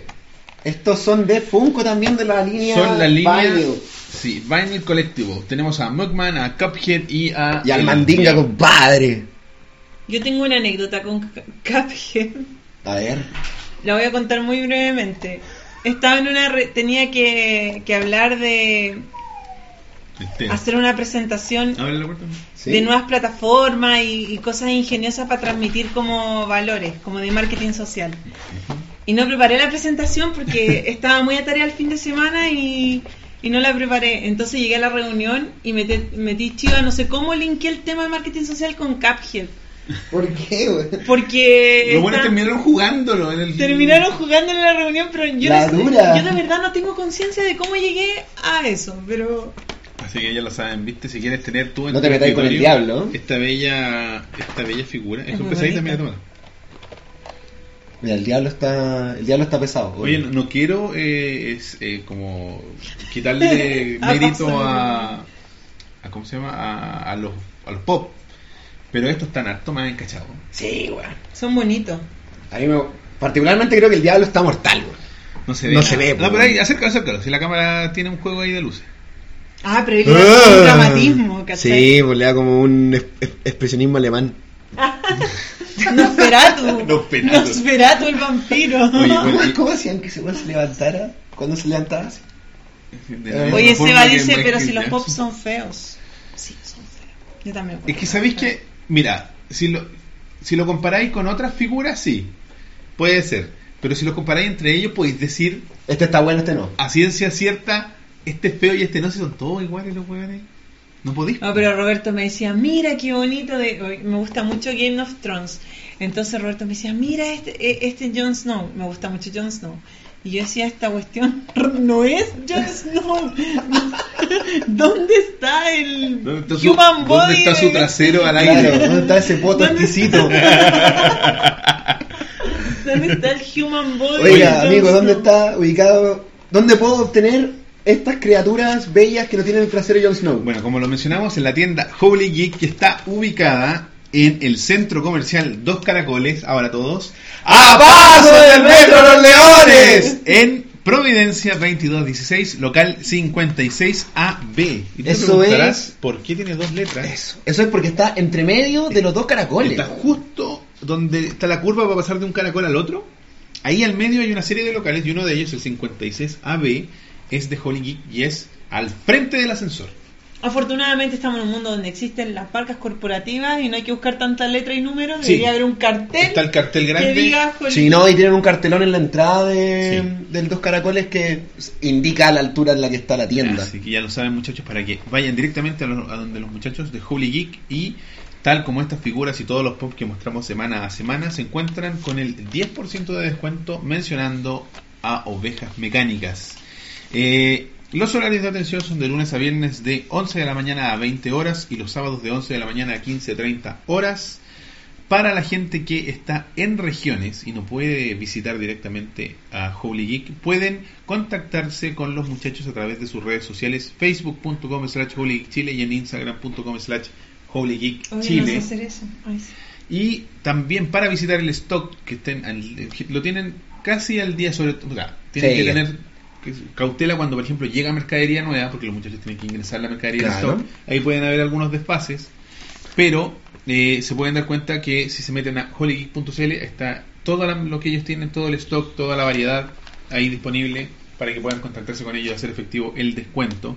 Y una vez hecha la compra, para la gente de regiones, los muchachos despachan a través de Chile Express en el formato por pagar. Como dicen ahí en el chat, no pagas. Hasta que recibes el producto satisfactoriamente en tus manos. Eso quiere decir que si, por ejemplo, te compras... Eso es un acto muy de confianza hoy en día con No. los retailers Sí, y con las bueno. tiendas. Por ejemplo, si tú te compras este bello diablo y llega con una mano menos, tú le puedes decir al señor... Eh, yo no. Este a no es mi diablo. Yo no voy a recibir este diablo. Mi diablo tiene dos manos. El, mi diablo es magnífico. Oye, me, cont- me contaban los cabros en la tienda que tipo marzo, por ahí le van a llegar como de esta misma línea, figuras de algunos jefes de Cuphead, como la, la sirena, Interesante. escuché ahí que iba a llegar y otros, y los demás. Y los demás. Y los demás. A mí me gustaría que llegara esa, la avión. La avión. Es bacán la avión. Yo creo que ya ¿La estar- avión o la avión? No, no, Así no. como... La es una chica avión. como es una ¿Cómo mala. se llamaba el gorila de Slam Dunk? Akai. Akai. Era muy el avión. Era la avión. ¡Al avión! Chucha, no entendí la wea. Como, claro. No puedo. Sokurogi. Tenía- ¿no podía hacer eso? No, no, no ¿Por qué nunca puedo. Roberto esto? No puedo. Que Robert tiene... Yo no tenéis no tenéis labios. No tiene weón. delgaditos sus labios. Ay, No, pero si el de arriba tiene que ser la lengua. Okagi. Es que si con la lengua fuera no puedo hablar, pues, weón. No, pues Sakurai. Sakurai. Bueno, muchachos, ya lo saben. Holy Geek mencionan a ovejas mecánicas y tendrán el 10% de descuento en toda la mascarilla que no está en descuento o en oferta. ¿ah? Así que atentos con eso. Gracias, amorosos. Gracias, Holy Geek. Continuamos entonces. Yo quiero terminar la idea antes que se me Por favor, adelante. Que toda esa frustración que nombraba anteriormente, que, que vi en la dueña de casa que está calificada como carga mental, se traduce en un poder. Ella dice, no, la casa es mi poder, es mi territorio. ¿Ya? Y eso es muy maligno, una consecuencia de una frustración. Entonces, ¿qué es lo que le pasa a los hombres? Sufren lo que se le llama el síndrome de faena. El síndrome de faena es que no pueden estar en ningún lugar. Van al trabajo. Y la es como pasan los como el hoyo. Es como los mineros Ah, claro, la pasan como el hoyo en todos lados, weón. en todos lados. Porque esta mujer que en el fondo es una mujer postergada y frustrada, se empodera de este espacio, que debería ser de todos corresponsablemente. Claro. Entonces, O sea, se empo- se empodera porque no tiene otra, no tiene de otra. por eso, Sí, es, un- pues. es una consecuencia de una frustración, de labores mal repartidas, de todo lo que ya le- más o menos les he contado. Entonces, ¿qué le pasa al hombre? Le pasa al minero, el minero tira licencia por estrés, Claro. vuelve a su casa y le pega a su señora. Que la señora vuelve a un lugar donde él no se siente grato, no se siente cómodo. Y eso pasa cuando los hogares no son corresponsables y no solamente con los quehaceres del hogar, tiene que ver con la decoración también. Si yo decoro este espacio y lo decoro a mi pinta, con mi sillón, con lo que a mí me gusta y a él no le doy un espacio de confort, no, yo quiero mi, mi lugar, mi espacio así, el hombre siente eso, que no pertenece a ningún lugar y eso es súper injusto. Claro, no tenía. Por eso los buenos se encierran ahora en el baño. Claro. Me han muerto, te demoráis mucho en el baño. No, yo me pongo a leer el, el muro del rebaño mecánico. Va con la tablet. Infidencias. Paulina igual me reta, me dice ya. Se demora la vida. Pero el- sin el celular. Es que Menos no mal hay dos, no- Nos quedamos así como en el. Es como una cámara de aislamiento. Sí, pues. Es que no hay nada más rico que revisar el chat cagando. weón. Es que lo que pasa es que yo creo que eso, eh, yo creo que esa wea igual es vestigial, weón. Porque la soledad de la casa, de estar solo, po, así como en algún momento. Tiene tránsito. No, para nada, weón. No se trata de eso. Que te poní- es que es un momento donde tenéis tiempo para hacer algunas cosas, pues, weón. Puta, que, sí, que, weón. que, que responder el correo, weón. Eh, ¿Cagando? No. No, yo creo que ocupo el baño para escuchar youtubers y cosas así. YouTube, weón. sí, YouTube. Yo como que eh, dejo, como que con mi celular puedo dejar el- el- la pantallita como un pequeño monitor, entonces dejo corriendo mis youtubers favoritos y me pongo a cagar.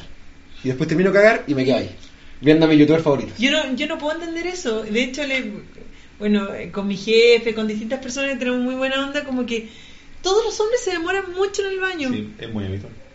Pero para cagar, porque por algo sí se hace la corta. po.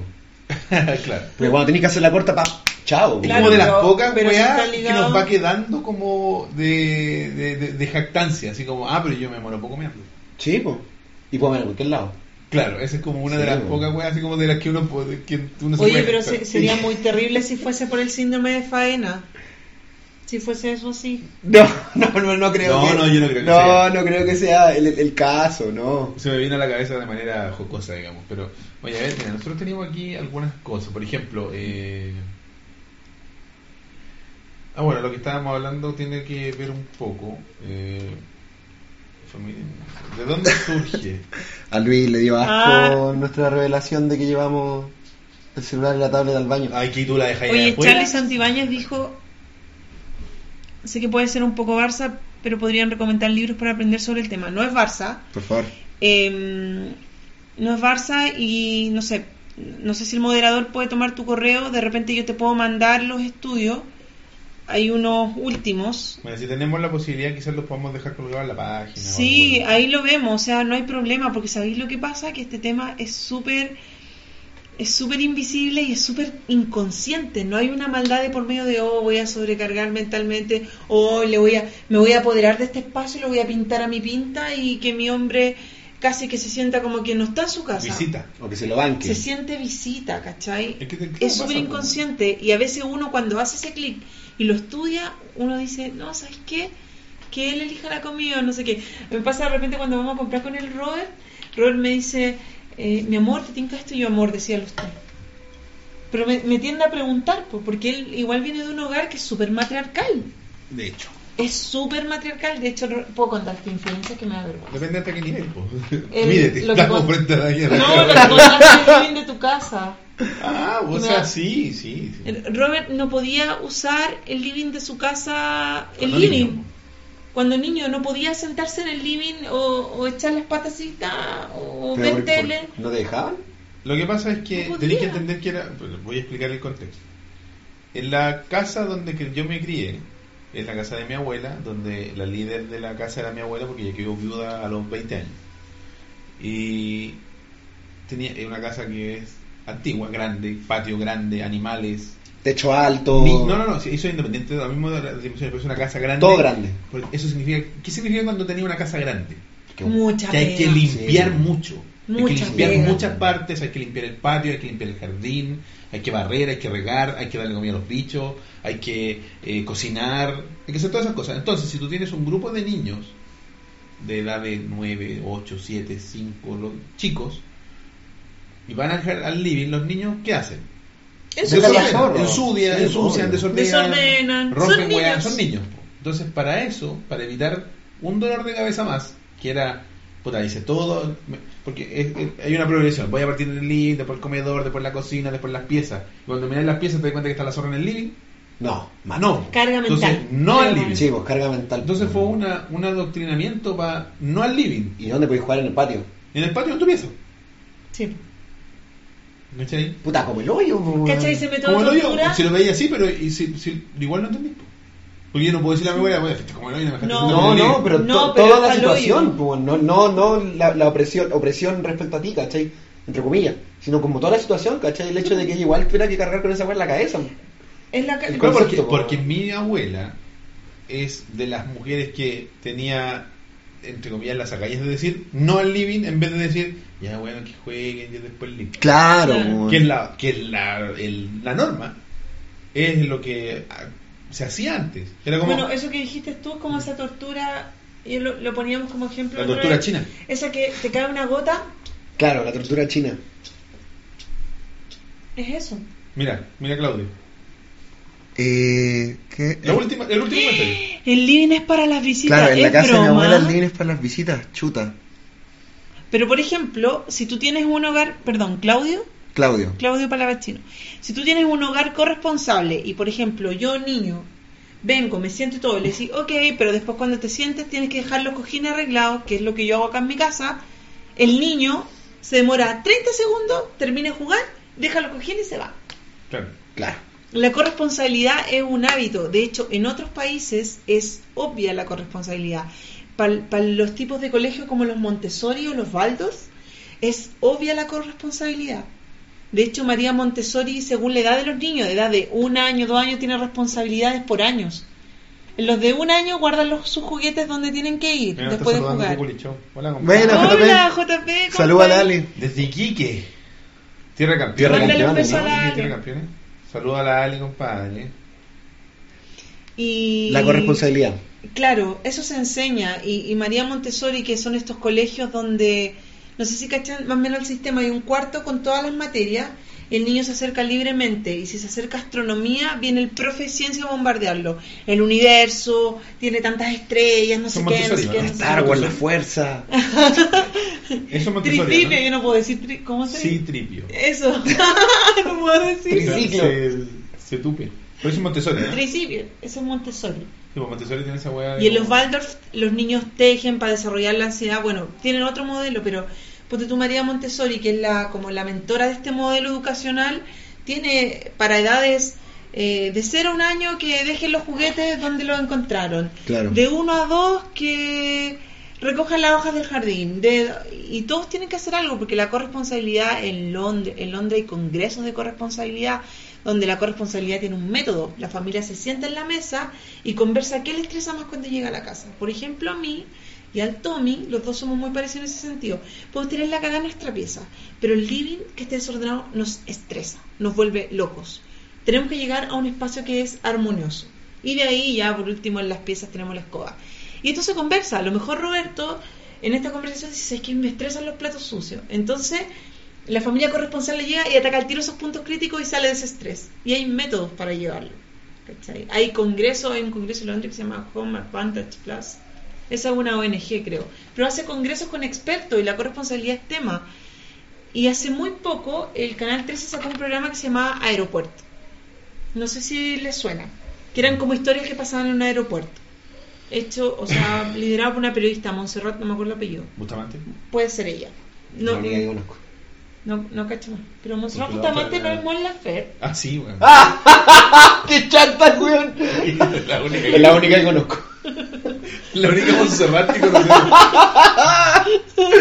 ¡Qué chanta, weón! Bueno, la cosa es que esta, esta galla, como que en un extracto de todo el relato, se enamoraba de un, de un gallo de Suiza, parece. Ya. Y en, en un relato. ¿Un amor completo? Sí. Es una canción de Mon sí, por supuesto. Amor. ah. Y ella decía, lo que más me llamó la atención de este gallo, que lo encontré lo máximo, es que yo llegaba a su casa, su casa estaba impecable. Él se planchaba sus camisas, yo cuando empecé a convivir con él, él hacía sus cosas, no había que decirle. Claro. Porque la carga mental que yo te hablaba delante se basa también, según los estudios, en recoge el papel que dejaste en la mesa. No hay una En- en hue- proactividad. en huevear. El hombre es reactivo.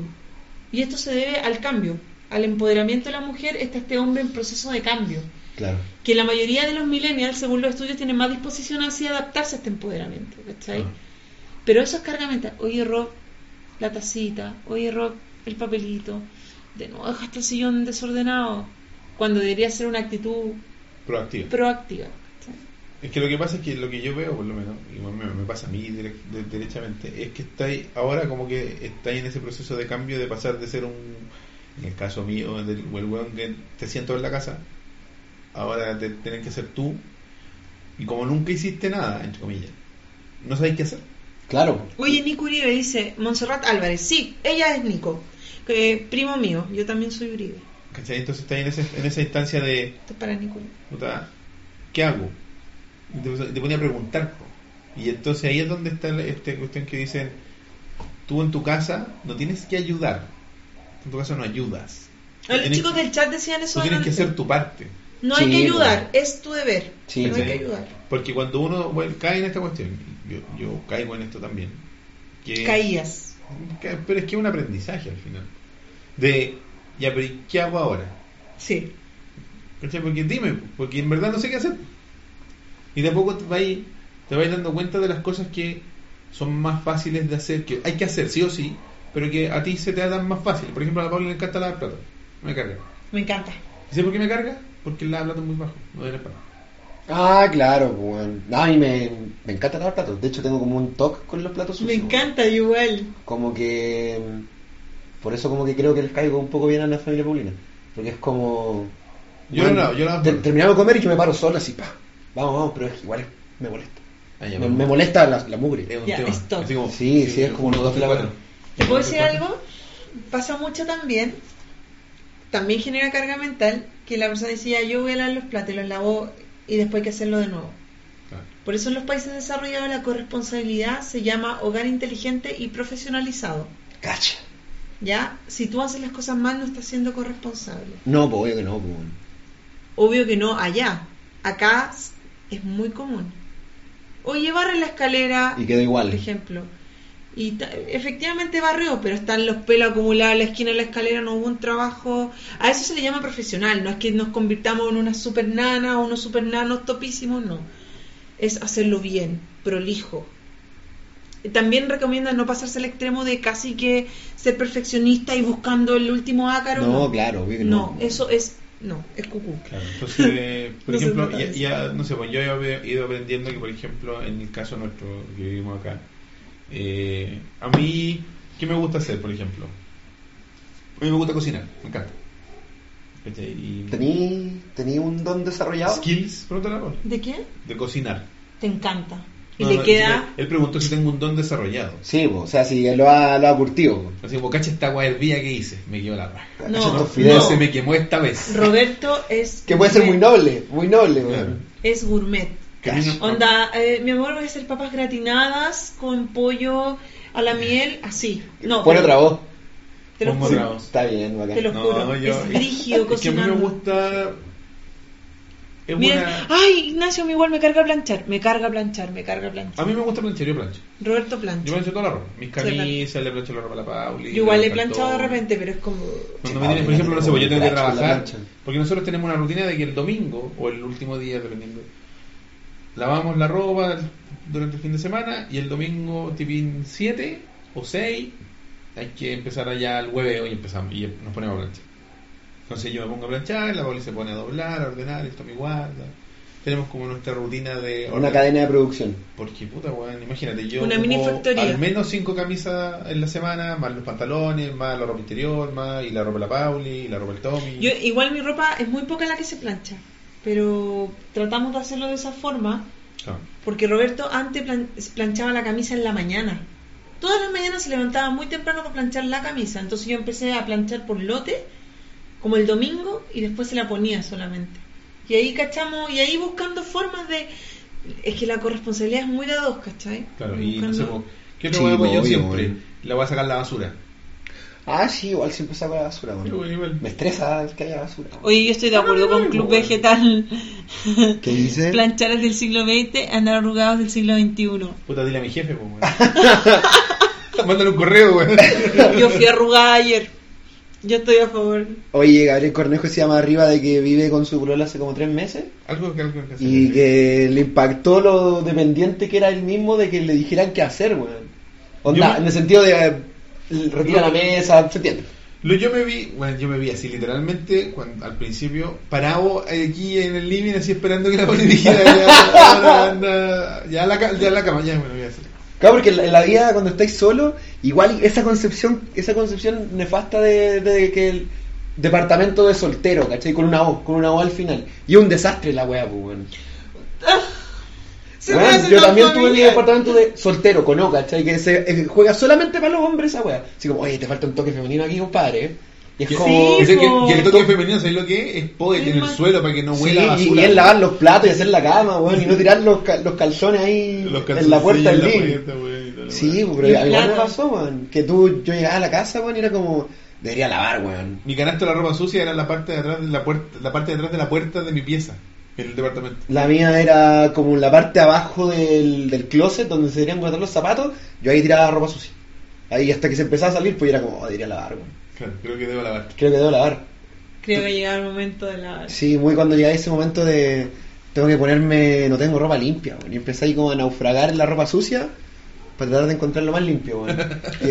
Y, y, y empecé a oler, ¿cachai? Como, ya está, weón, igual, pasa piola, weón.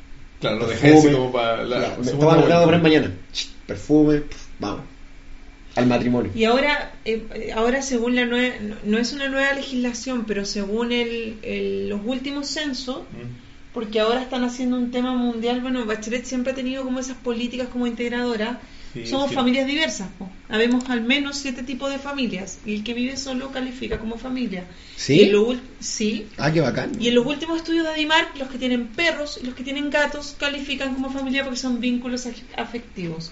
Cualquier persona que tú vivas y represente para ti un vínculo afe- afectivo es familia. Homoparental, monoparental, con mascota, tradicional, eh, de familia empleada, que tiene que ver con abuelos, primos, tíos, Claro. son familia. Pero si desarrollo vínculos afectivos con un objeto no animado, tengo un problema. De eso no califica No, eso es una parafilia. Ah, te cachai. No, no de que, no de que me folle al Play 4, como, como que te quiero, Play 4, me así tan feliz. No, porque Eso es tení- triste nomás. tení-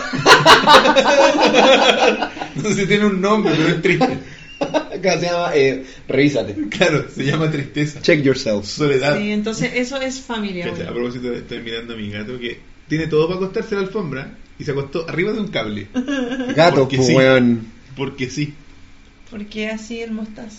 El gato mostazo. Oye. Mi lugar de la ropa sucia era la vieja caja del microondas. Bueno, No, nosotros hace poco no, la hicimos, de mi hijo igual es una caja de cartón. hicimos una inversión de canastos para la ropa. Ya no, ya ahora son los canastos. Ya no, perdón. Que ahora tenemos los canastos. Me fui de tarro. ¿Cachai? No, pero es que yo encuentro que la, la- Ya lo corregí. el José. reciclaje. A mí me gustan las cajas. ¿Qué? Ahora en la silla. Ahora en la silla. Peor. bueno, la, la Pauli tiene el tema de las sillas, debo reconocerlo. mi wife fue mi A, fan. a la Pauli le encantan las sillas. Sí. Sí, y más encima cuando en el canal, yo trabajo en Mega, eh, hacen venta de bodega de muebles que ya no van a usar en las teleseries, que han usa- usado mucho, y son mis favoritas, y voy antes y las marco con masking tape. No le cuenten a mis compañeros. Por ejemplo, a ver. Y, eh, y compré casi todas las cosas allá y las amo. Y ¿Y las restauré. en eso? nuevamente. En todas las Sí. piezas de esta casa hay una silla, weón. Yo creo que todas las piezas de esta casa Me compré silla. todas las sillas que habían en la venta bodega. Qué loco, weón. Creo que la única que no hay una silla en, en nuestra pieza. ¿Por qué te gustan tanto las sillas? Pauli? Pauli. ¿Perdón? ¿Por qué te gustan tanto las sillas? No sé. No sé. No lo puedo, no puedo, tengo que autoanalizarme para responderte esa pregunta. Porque, por ejemplo, y- aquí en el living tenemos dos y el sillón. Bueno, Pero esas contarían como sillones chicos. po, no, son sillas. Pero el- espiritualmente son Es un sillón de un cuerpo. Esa po. silla, afuera tengo dos que son como de metal, metal. como rústicas. Tengo ese piso que está ahí en la cocina y arriba tengo una negra hermosa. Y cada vez que voy a Y Rosa Tommy tiene veo... su propia silla. Y él también tiene su propia silla. Chucha, weón. Le gustan las sillas. Bueno, ya saben. po, Yo no weón. puedo decirle nada porque voy a ir a mirar mi repisa de juego que no juego. Así que ya, ya vamos. Para, Para fin de que cuentas- sí. Más o menos, güey. Más o menos, va por ahí. Mosti, venga. Venga, para que te Ven, conozca la gente. Sí, estaban pidiendo gatos en el público recién, weón. ¿Sí, en serio? Mira, este es el Mostaza Alejandro. ¿Ves Mostaza. Alejandro? Y vienen por su nombre, cuando vienen, lo llaman por su nombre. Sí, po. sí sabe. Eso, mi gata nunca venía. Hola. Él es mi regalón. Tengo dos, pero él es mi muy ¿Qué le regalón. pasó? Tuvo una infección urinaria muy habitual en los gatitos. Y, pero ya está recuperado. ¿Está operado? Sí. ¿Alcanzó a disfrutar los placeres de la vida? Mucho, Sí. si era de la calle. Era de la Todos calle. nuestros gatos son rescatados. Está bien, está bien. está bien. Nuestros gatos y nuestros perros son rescatados. Así que han disfrutado de la vida. Y a mi primo Nicuribe, sí, o sea, en, lo- en la medida que lo necesiten y coordinándome con los chiquillos, yo no soy muy tecnológica, pero obviamente le puedo hacer llegar los datos. Otro dato que... Que los chiquillos están acostumbrados a que nosotros nos carrilemos en todo. Entonces tú que vengáis con datos, información así como de verdad, eh, lo agradecen Lo muchachos. más que- cercano que hemos estado a un dato fidedigno es cuando hablamos de nuestros papás, porque Sí. como que los conocemos. Claro. Es un tema que me apasiona mucho porque de verdad que en esta en esta vorágine donde hay que la mujer y todo y los abusos que es súper agresivo y el tema no, nos olvidamos de la importancia que tiene el hombre el hombre es muy importante entonces cuando un hombre es corresponsable y hace se reparte correctamente la pega eh, aumenta la armonía familiar tiene que ver mucho con eso y y ponte tú Chile tiene una crisis muy muy heavy que el último estudio de Adimar le preguntaron a las personas de todos los segmentos socioeconómicos, C1, C1, C2, C3, de todas las regiones de Chile. Le preguntaron, ¿en quién confía más? Y el primero dijo 88% la mamá. Después la pareja, que iba como con un 86. Después el 4. después Claro. el hijo mayor, con un 80 y un poquito menos. Después eh, era otra persona. ¿No era el hermano de- mayor? eh, Perdón, el hermano mayor y después el hijo mayor. Ah, nadie Y el papá, papá estaba en último lugar. En último lugar de confianza. Caballero, eso, caballero que conocí en la micro, Claro, mi papá. mi No. profe, mi abuelo. eso está muy mal porque ah, lo comparamos con métricas del, del 90, de la Mm. encuesta CACEN del 90, con las otras encuestas. Y antes el papá te retaba, te pegaba tu coscacho, porque hoy en día no, no es bien visto pegarle No. su coscacho al cabro chico. Pero tú al final del día igual lo admirabas y te confesabas con él. Y los últimos estudios que hicimos con Chile 3D y con el departamento de estudios del canal, pucha, el cabro chico decía, pucha, es que mi papá me da lata conversar con él porque no sabe inglés, no me enseña los juegos que están en YouTube. Pucha, se perdió una admiración gigante hacia los hombres y eso no puede ser. ¿Viste por qué yo escucho trap chino y hago trap? Como por eso, como, porque yo tengo una hija, tengo que estar. No puedo hacer el weón así como. No. Ah, el culiao fome, weón. No, No puedo serlo, pero puedo intentar no serlo. Y sabes que hay una pérdida de confianza heavy en, en la figura del padre y es súper injusto porque el padre en este, en este modelo donde vas, trabaja, se saca la cresta y vuelve, queda desplazado, ¿cachai? No debería, no puede porque ¿Y por qué no se pierde la confianza con la mamá? porque la mamá está la, la mamá tiene un, en- según los estudios que hemos visto y son de verdad que son muchos muy distintos y todos arrojan lo mismo la mamá es la bruja pero que al final del día te pone límites te huevea pero te soluciona los problemas Claro, te encuentra la polera que compra no la te cartulina, no claro. la loca es una solucionadora de problemas. Aparte de barrer, tener el cabello chico limpio, llevarlo, traerlo, al final la loca es bruja, la tela, todo lo que tú queráis, pero te soluciona el drama. En cambio, el papá no. No, estamos. El papá no. ¿cachai? El papá es el weón que llega y, y hay eh, los estudios que nosotros leímos están calificados como el hombre sin sombra, el que trata de opinar, Chucha, pero el que no, el, el típico gag de, ¿cómo se llamaba? Casado con hijo. Sí. Claro. Este papá Larraín proveedor, es no muy común, chicos, es muy común, así como te morí en los estudios de mercado, aparecen así y saltan. El hombre de hojalata, el que lo intenta, lo intenta, lo intenta, lo intenta, que peina a la niña chica, pero es criticado. Se nota que hoy día lo peinó el papá, la tía del jardín. Claro. ¿Cachai? No, El, aquí- el no. weón penca. Puta, sí, es que igual la figura del padre ha sido destrozada, no sé a pito de qué, pero ha sido súper destrozada por... Porque creo que igual los hombres han, han cavado, hemos cavado nuestra propia tumba, weón. Creo, ¿cachai? Es que nos ha costado mucho la evolución. Yo creo que como pasar de una posición de privilegio pleno a, a ceder un poco de terreno, siempre se va a interpretar desde la persona que está cediendo su privilegio como un acto de violencia. Entonces hay una reacción, y como somos de naturaleza reactiva como hombres, la reacción generalmente es negativa, es violenta. Chico. Entonces, y lo bueno, y sobre los paradigmas del, del, del papá como figura, cuando te portabas mal, ¿qué pasó? güey? ¿Algo pasó ahí? ¿Dónde? Ahí, ¿Qué es esto? no sé. Eh, cierra abajo a la derecha. abajo a Ah, la pero derecha, sí, sí, sí, no te preocupes. Pero nos ven bien, chicos. Sí, no, Sí, acá no, esta otra wea. Sí, no sé, algo pasó. Ahí está. Ahí está. Ya, eh, desde el- cuando tú te portabas mal, te acosando a tu papá. po. Chivo. No acosar a tu papá. Chivo. Era la figura del temor, del terror. Teo, ¿qué pasó? ¿Qué hace un Teo quería hacer su aparición en el programa. Le abrí la puerta, por favor. Sí, obvio. Fíjate, le fue a avisar al Rob Sí, po. que quería salir. Eh, y nada que ver, pues nada que ver que los papás estén ahí menoscabados. Pues. Claro, no, no tienen que ser una, una presencia como de, del del monigote nomás, así como que sirve para retar y, y- y para nada más. Por, Entonces hay que erradicar el machismo, como decía la, la Pauli, desde el hogar, ¿cachai? El hogar es, chicos, el hogar es. ¿Y en alguna parte del mundo será muy diferente eso el papá? Pregunta Club Vegetal.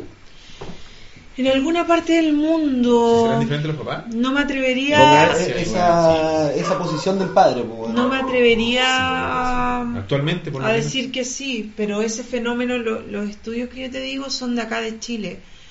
Como de los 90 hasta ahora se ha visto en desmedro la figura del papá. Y, y les pasa mucho esto del síndrome de la faena. Lo otro que, que en, el, en, en el estudio de Criteria Research de la mujer en la era digital, le preguntan a las mujeres, ¿cómo ves a tu hombre hoy? Y ellas decían, lo veo, ¿cómo, se, cómo es esa palabra? Me cuesta decirla, discindidos, como disociados. Los veo disociados, poco colaborativos, reactivos. No Como a la participan. defensiva. Como no participan, ¿cachai? Entonces, creo que es un montón de factores. No hay, no hay un estudio claro que explique bien lo que pasó con respecto a los hombres, a los papás.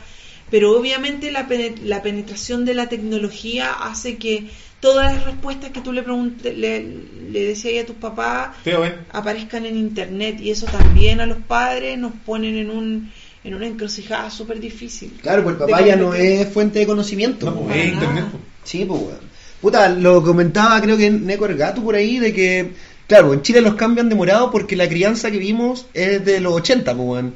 Y que llegó hasta los 90, ¿cachai? Sí, pues. Y que no tiene sentido con la lógica contemporánea en la que vivimos, pues. No, pues, la- lo- los modelos parentales se, se modifican.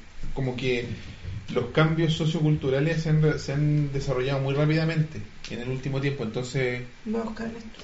cuesta Creo que- pillar. Y, es, una, es un tema idiosincrático donde tú ya estás formado, de una, estás formado de un- bajo, bajo, bajo ciertos preceptos. Entonces tú dices, chucha, ahora esta cuestión es distinta, hay que hacer. y no tenés las herramientas. Porque al final nosotros somos incapaces de enfrentar ciertas situaciones en la medida de que no ten- de dispongamos o no dispongamos de las herramientas eh, necesarias para poder hacerlo. Bueno, eso dicen los estudios y de hecho hay un, hay un ensayista argentino que habla, claro, el cambio del hombre, porque ante todas las actividades que me hacían varonil masculino, tal liga a la violencia, a la mujer que yo tenía, a las minas que me comía, Claro. y como ese paradigma está cambiando, el hombre está en un conflicto interno. En una disyuntiva. Están Exacto. tratando de entender esta nueva naturaleza, ¿cachai? Exacto.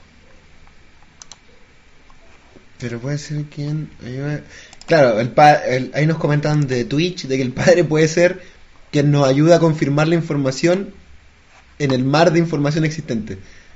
Puta, puede ser, pues, weón. Puta, sería bonito Sí, pensarlo de esa sería bonito forma. pensarlo así. Yo creo que. Yo creo que en el hoy por hoy lo- los niños, no sé, weón. No se. No se, li- no se limitan a preguntarle a sus papás, weón. Porque. No, es que el estudio dice que no es buenos así de no le severo. No, pues. No, pues, ¿para qué, es así de severo. ¿Para Sí, qué pues, le ¿para qué? voy a la cuña textual de un niño C2? ¿Para qué le voy a preguntar a mi papá si él no sabe ni siquiera inglés? Claro. Mejor me meto a YouTube. Claro, obvio, po. Textual, textual. Qué Heavy. pelunante, weón. O sea, le, le perdiste la admiración, ¿cachai? Claro. Es muy fuerte. Estaba pensando que, no sé, weón, me acuerdo cuando era chico, que quizá, puta, como todos, pues yo igual mi casa era bien, era bien de cierto modo machista, pues, Que obvio, como todos, pues, weón. Como todas las casas de los 80. claro, pues, weón. Y, pero a pesar de eso, mi viejo, que bueno, los cabros aquí de- del rebaño ya lo conocen, Mm. mi viejo igual siempre estuvo como ahí, como interesado en, en qué andaba yo, pues, como interesado en conocer a mis amigos, ¿cachai? De hecho, como que en mi casa en Serena era como el centro neurálgico de las juntas, pues. Claro, le gustaba. Hasta el día de hoy cuando partícipe. viajo lo es, pues, como que siempre estaba ahí, ¿cachai? Y cuando yo iba a casas de amigos, ¿cachai? Los padres siempre eran, los padres, la- no las madres, los padres siempre eran figuras como el papá de Bambi, weón. Como weones que aparecían muy de vez en cuando, ¿cachai? Como el, el sábado tomar once, ¿cachai? Claro. Y no eran papás separados, ¿cachai? Era como, pero aparecía justo ahí, ¿cachai? Era una figura, una figura silente, una figura como que, como que estaba mal iluminada, ¿cachai? Claro, de fin de semana nomás. Así Claro, como personaje weón. secundario. Era, era, era el, el emperador Palpatine en el episodio 4. Sí, pues una weá de la que, de la que se habla, ¿cachai? como que sale, de la que se habla, claro. Weón. Qué bueno. Y era. y era rarísima la escena porque, puta. el- mi- la, gran, la gran parte de mis amigos, los papás, ambos trabajaban, pues, weón. Y la, la gran parte de las madres tenían el mismo poco tiempo que el papá, pues, weón, pero las madres siempre estaban presentes, pues, weón. Sí. Siempre, ¿cachai? Mm. Pero los papás, weón, gran parte, con, con excepciones marcadas, obvio, en mi, en mi círculo de amigos, siempre fueron esa imagen. Lejana. Esa imagen de que no me sé el nombre de tu papá y te conozco hace 12 años, weón. Claro, ¿cómo se llama tu papá, weón? Así como que sé que sé, sé su apellido porque me sé el apellido de vos, pues, weón. Claro. Pero, chucha, este señor, weón, nunca he hablado con él, pues, weón. Tío, Claro, pues, oiga, así como y medio... ojalá que no me pegue un paipazo. Claro, pues, ojalá no me eche. Tu Claro. papá eran muy pegones antes. Sí, obvio, a mí, a mí nunca me levantaron la mano, weón, pero... Ah. Pero no es la historia de mi generación, pues, weón. No, bueno. Pa' nada, No, po, weón. pa' nada. No, para nada, pues, weón. Y esa weá como que, no sé, weón, me llama la atención porque cómo vamos... Bueno, tú ya lo, ustedes ya lo van a hacer, ¿cachai? Pero, y veía que en el chat harto se preguntaban de que el gran miedo de algunos en el chat era de que a sus hijos los terminaran educando en los celulares y los computadores, ¿cachai? Eso- pero eso lo hablamos Está pasando. Sí, po, sí, lo Está hablamos la semana pasando. pasada, po, y está pasando, ¿cachai? Entonces como que mi, mi gran miedo no es ese, ¿cachai? Mi gran miedo es convertirme yo en esa figura, ¿cachai? Que aparece los fines de semana Claro, y que a los amigos de mi descendencia le, le- el papá de Bambi, Claro, le da y- y miedo. el papá ese que viene a quitarle el teléfono, Claro, weón, que viene a, a poner lo que, lo que sale, lo que veamos en la tele, weón. Claro. Y sabéis lo que, lo que más.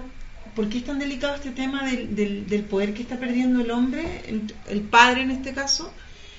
Es muy delicado porque de cinco even- barómetro de la felicidad se llama, está en Google, el estudio barómetro de la felicidad junto con DESUC y Universidad Católica. De cinco eventos felices que tiene un ser humano, cuatro están asociados a la familia. Sí. De más. Sí, po, de más. Sí, de hecho, ¿te acuerdas cuando leímos esos estudios de familia de, de España? Que onda, los niños españoles lo, lo que valoraban el 80% de, de como que lo, del tiempo familiar era juegos con los padres. Con los padres. Oye, tu papá dice ahí que te pegaba con una pluma. Claro. Ah, Roberto. No, Hola. no, no, nosotros no teníamos, o sea, yo tampoco, porque ya yo tenía otra situación diferente porque yo era el, el hijo único que de por sí Sí, ya po, tiene un... terrible abrigado. Aquí encontré la hojita del, del estudio de criteria, lo voy a leer. Oye, pero una segunda antes que se me vaya el chat, que eh, Damian pregunta, que hablando de la ignorancia, no desde la crítica, pregunta si la violencia contra los niños es siempre mala, weón. ¿Qué opinan ustedes? La creo- violencia siempre es mala. Corta. Yo difiero. Yo difiero. Pero es yo, que, es que lo que pasa es que... yo creo que su palmar el poto cuando en vez no estaba nada de es que mal. para mí pa- es que Cuando la se pasan de revoluciones y Es te que el concepto de violencia para mí, yo no sé si un correctivo necesariamente es violento. Ah, pero define. O sea, estáis sacando el- unos palmazos en el poto de para ti no califican como un acto violento. Es que no, po, no porque no es, no, no es un acto. Para mí la violencia va asociada a una rabia detrás. Tú cuando actúas con violencia contra alguien es porque estás enojado con esa persona. Pero cuando pegáis una palma en el poto, como, corrígete, pa. Sí, pero, ¿no? pero no hay una furia detrás, pues no le estáis pegando para hacerle daño. No. Le estáis pegando para que aprenda.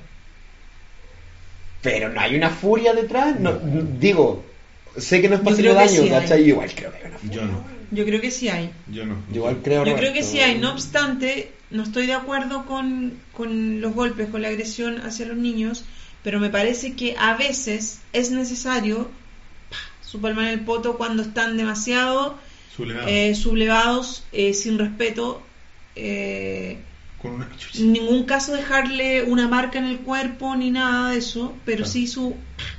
A mi papá me pegaba correazos, pero siempre en casos muy extremos en que de verdad me lo merecía. Sí, po, Claro, eso. ahora lo miráis desde la retrospectiva y decís, puta, si igual me gané ese. Sí, Claro, Me gané ese Nego, quizás charchazo, yo- weón. yo- lo que dice Nego, una cosa es un pipe entre comillas y la otra es maltrato. el adiós tía Lela, Claro, ahí es su- su batalla, película. adiós.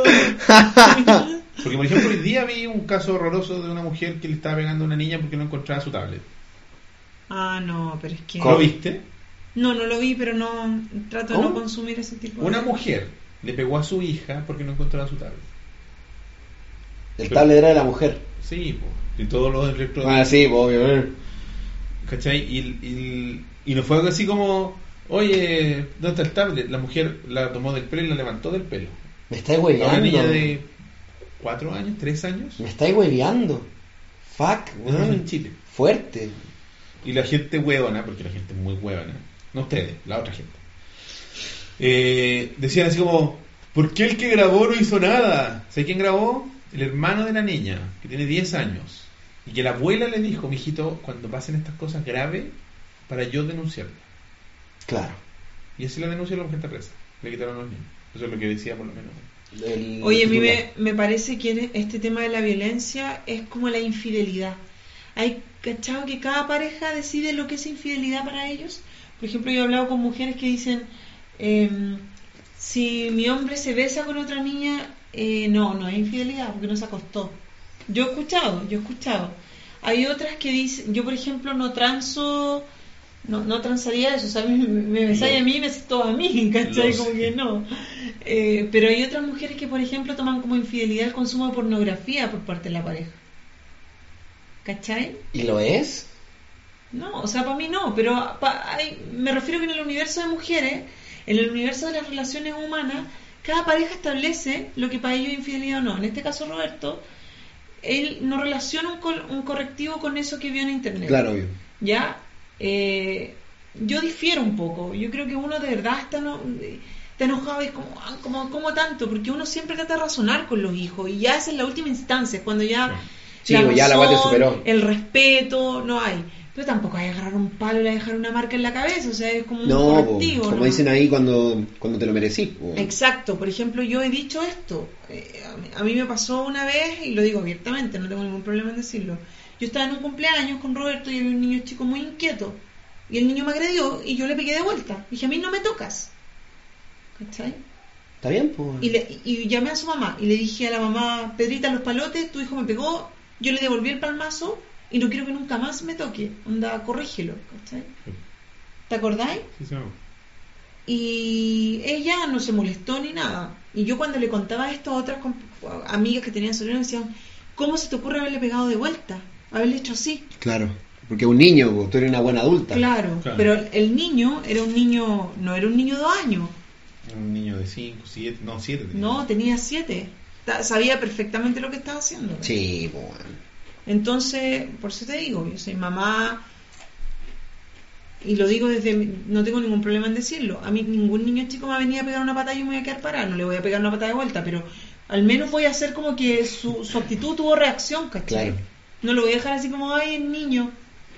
Yo he visto niños sacándole la madre a los adultos Sí, igual. porque los dejan. Yo igual, igual. Eso para mí No, es, es una weá. para mí es Que no tiene cabida, irreductible. no No tiene parenting. Sí, weón. No lo dejo Que pasar un bajo niño de ningún 6 años se anda agarrando a garabatos con su hermano.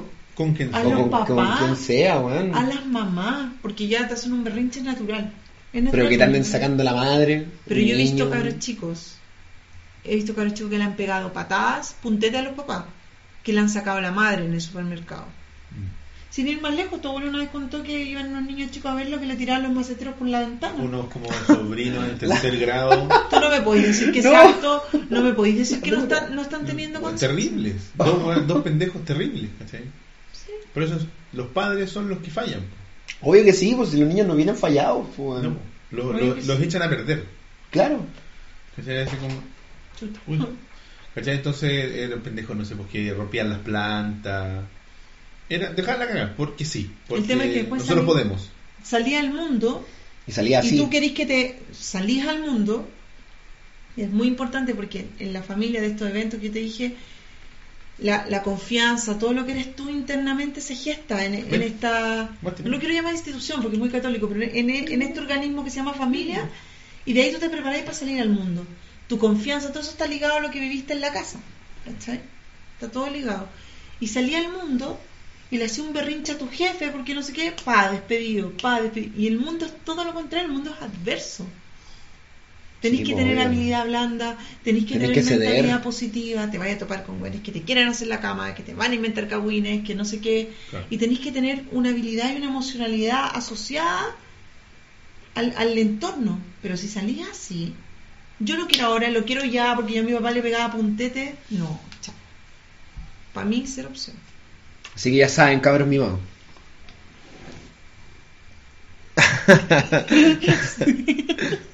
Puta la wea. Ah. es, un, es un tributo. Me, Claro, estaba, era- me estaba amarrando el pelo. que hace calor. De verdad que se mueren. Y yo siempre veía como por YouTube, pero se mueren el calor que hace. Yo estoy acostumbrado, soy inmune.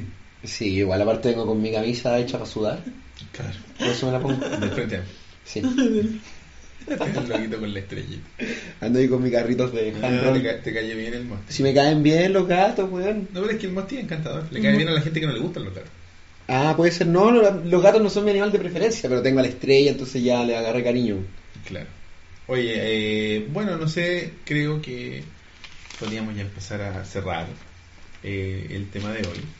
Oye, gracias a las 101 personas hemos estado sobre Sí, los muchachos. 100, weón. Oye, eh, Todo sí. el programa, gracias, cabrón. Gracias. No sé si ahí nuestro querido general Yaragor ha hecho que le pongan like si les gustó el programa, por supuesto. Le pongan me gusta y nos ayuda bastante para la presencia en esta eh, despiadada plataforma llamada YouTube. ¿Qué pasó? Nada, por eso hay que educar a los niños con Dragon Ball Z, 30 minutos y puro charchazo en el poto. Oye, estoy de acuerdo.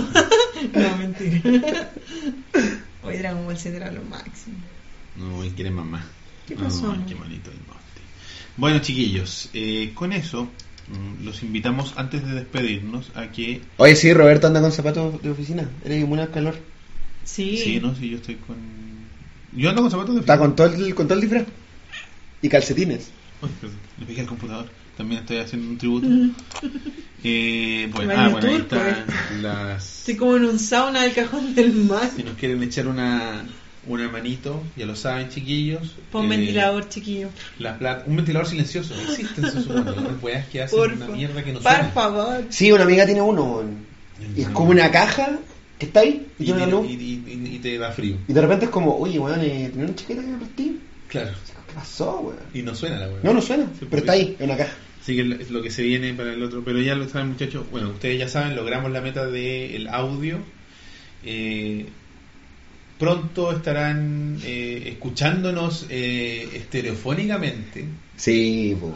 Estereofónicamente. Vienen en camino, dicen, dicen, desde Claro, Alaska. Claro dicen, dicen las malas lenguas que están ahí eh, caminando hacia Chile. No sabemos cuánto se irán a demorar, pero La, la, esperemos la trae un chasqui, weón. claro, esperemos que pronto estén Un acá chasqui. y puedan. Oye, pero Mosti, ¿qué onda? Y referencia totalmente vetusta, pretérita, anticuada, obsoleta. ¿Quiere- No sé, no encuentro más términos excluidos para los que dieron la PA. Yo digo, la ¿Qué de- tiene, ¿Qué tiene malo que venga un chasqui, weón? Totalmente vetusto, no puede venir correo de Chile, de HL. Pero es para decir que viene lento, weón. Porque, weón, Viene un burro. Viene caminando, weón. Motivado, sí, weón, pero caminando, Ay, me weón. acordé de su cupira. Viene Juan Burro. Juan Burro. Vean su cupida, bueno, está en TVN, o sea, en YouTube. Series y teleseries muy buenas. Vean, vean su cupida, la mejor teleserie jamás hecha, bueno. Mi papá me, me eduqué con monos chinos y nunca me rendí ante la vida gracias a que le ve mi combo. Qué hueva. Bien, club vegetal, weón. No, me quedé de cariño. Me da risa, ¿no? No, es un clásico club vegetal, weón. Sí, uno de los grandes, de, de los fieles eh, auditores de nuestro programa. Bueno, muchachos, nos empezamos a despedir entonces. Los invitamos a que nos escriban a ovejasmecánicas.com, que nos manden sus preguntas, sus comentarios.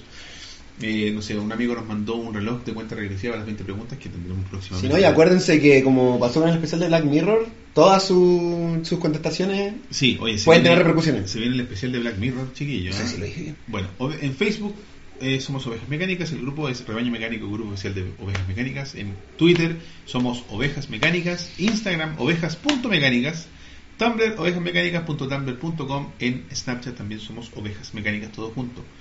En discord.me slash rebaño mecánico podrán conversar con todos los chiquillos durante la semana fuera de los programas. iTunes, Teacher, iBooks y Pocket Cast nos, pueden- nos buscan como ovejas mecánicas, ya estamos al día, compadre, con poquitos días de retraso luego de la transmisión en vivo para que la gente se mantenga siempre Sí, cabrón. Va- Y pretendemos seguir así.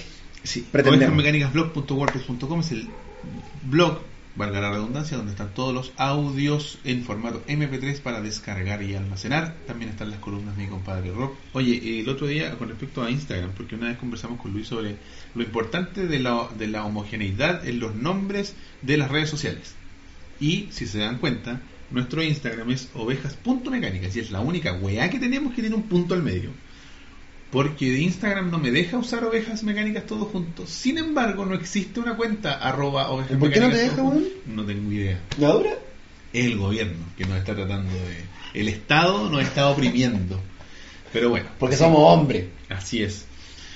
Finalmente, Oye, eh, preguntaron en el chat cuándo el especial de Ovejas Mecánicas fin de mes, probablemente. la fecha específica todavía está en el aire, pero es entre el 26 y el 27 de enero. Fin de mes. Es el fin de mes. Es el último el último sábado día hábil de podcast de para hacer la web. Así Oye, que el Pancho Sá está tirando puros contenidos, el circo de las Montini, puras cosas nuevas. oro verde, tic tacs. Bueno, se viene programa de teleserie TV. Vamos a hacer un especial de TVN. Oye, chiquillos, recuerden eh, suscribirse si es que les gustó este programa, ponerle me gusta si es que les gustó este video. Eh, las transmisiones, bueno, los programas para los que se vienen uniendo recién, son todos los viernes, salvo el especial que puede Claro. variar, puede ser viernes o sábado. Los fines de semana está nuestro querido Elías haciendo Hoy Quiero Jugar. Y tenemos contenido eh, durante eh, la semana que vamos a ir soltando. Y les quiero dar un anuncio antes de despedirnos finalmente, que se me había olvidado, pero ya lo recordé. ¿Qué? Hoy, en un rato más, vamos a estrenar los highlights de ovejas mecánicas. Ah, verdad, weón. Buena, weón. Se me había olvidado. ¿Qué significa? Un grupo selecto del rebaño mecánico, entre ellos nuestro querido Nico Uribe, está nuestro querido Ignacio Matías, y está también el gran Kojiro, un se han dado a la tarea de revisar capítulo por capítulo y elegir los mejores momentos de ovejas mecánicas dependiendo del tema que hemos conversado y el resto del equipo nos hemos dado la tarea de editar Geragol lo está hermoseando Rob nos ayuda con los textos y nosotros hoy día vamos a iniciar eh, la, la salida de estos eh, momentos eh, de los highlights de Ovejas Mecánicas y ya tenemos un montón por salir. Y hoy día vamos a partir con un momento muy entretenido del episodio número 100, donde nos visitaron los puros Robertos, Ah, verdad, weón. Donde hablamos un poco de los nombres. Y el tema, ah, bueno, y volviendo un poco a lo que dice Claudio sobre el tema de WhatsApp. El WhatsApp está vivo y esa, esa, eh, a ver, ¿cómo se dice? ese contenido vive y muere por ustedes. Si no hay videos de WhatsApp es porque ustedes no mandan audios. Que quede claro. Nosotros no podemos inventar audios de WhatsApp para que Luis cree videos de WhatsApp. Claro. Porque si no hay un, video, un audio que ustedes me mandan para decirme, oye Roberto, no hay... No pueden cre- no podemos crearlo. Hoy yo quería mandar un audio, pero me arrolé. Hazlo. Mándalo, po. Esa sección vive y muere por ustedes. Así que no, no hay forma de que de- la, la cuestión sigue más viva que nunca a medida de que ustedes manden. Sí, de hecho, han, han- se han subido varios últimamente Sí. al Instagram. Como se, hubo una ralentización porque tuvo un problema técnico con el teléfono, pero ya estuvo, está eh, en orden. Ya está. Pueden enviarlo en lo que está apareciendo en la descripción, está también en el chat, justo en este momento. La voz del rebaño sigue viva y la próxima semana vamos a tener los mejores de los que ya están en el aire. Vamos a elegir los tres mejores y los vamos a reproducir aquí en el programa. Así que, eso muchachos. Finalmente, twitters personales. Bueno, el de ella es Instagram. Sí, pues. Pau-Camelia. Campo AT. Roberto-167, este ha sido el episodio número 110 110 de Ovejas Mecánicas. Muchas gracias a todos por la sintonía. Suscríbanse y nos vemos en el próximo Gracias. video. Un beso para ti, Robert Adiós, muchachos. ¿Para qué? para Robert Smith. Chao. Un beso para todos.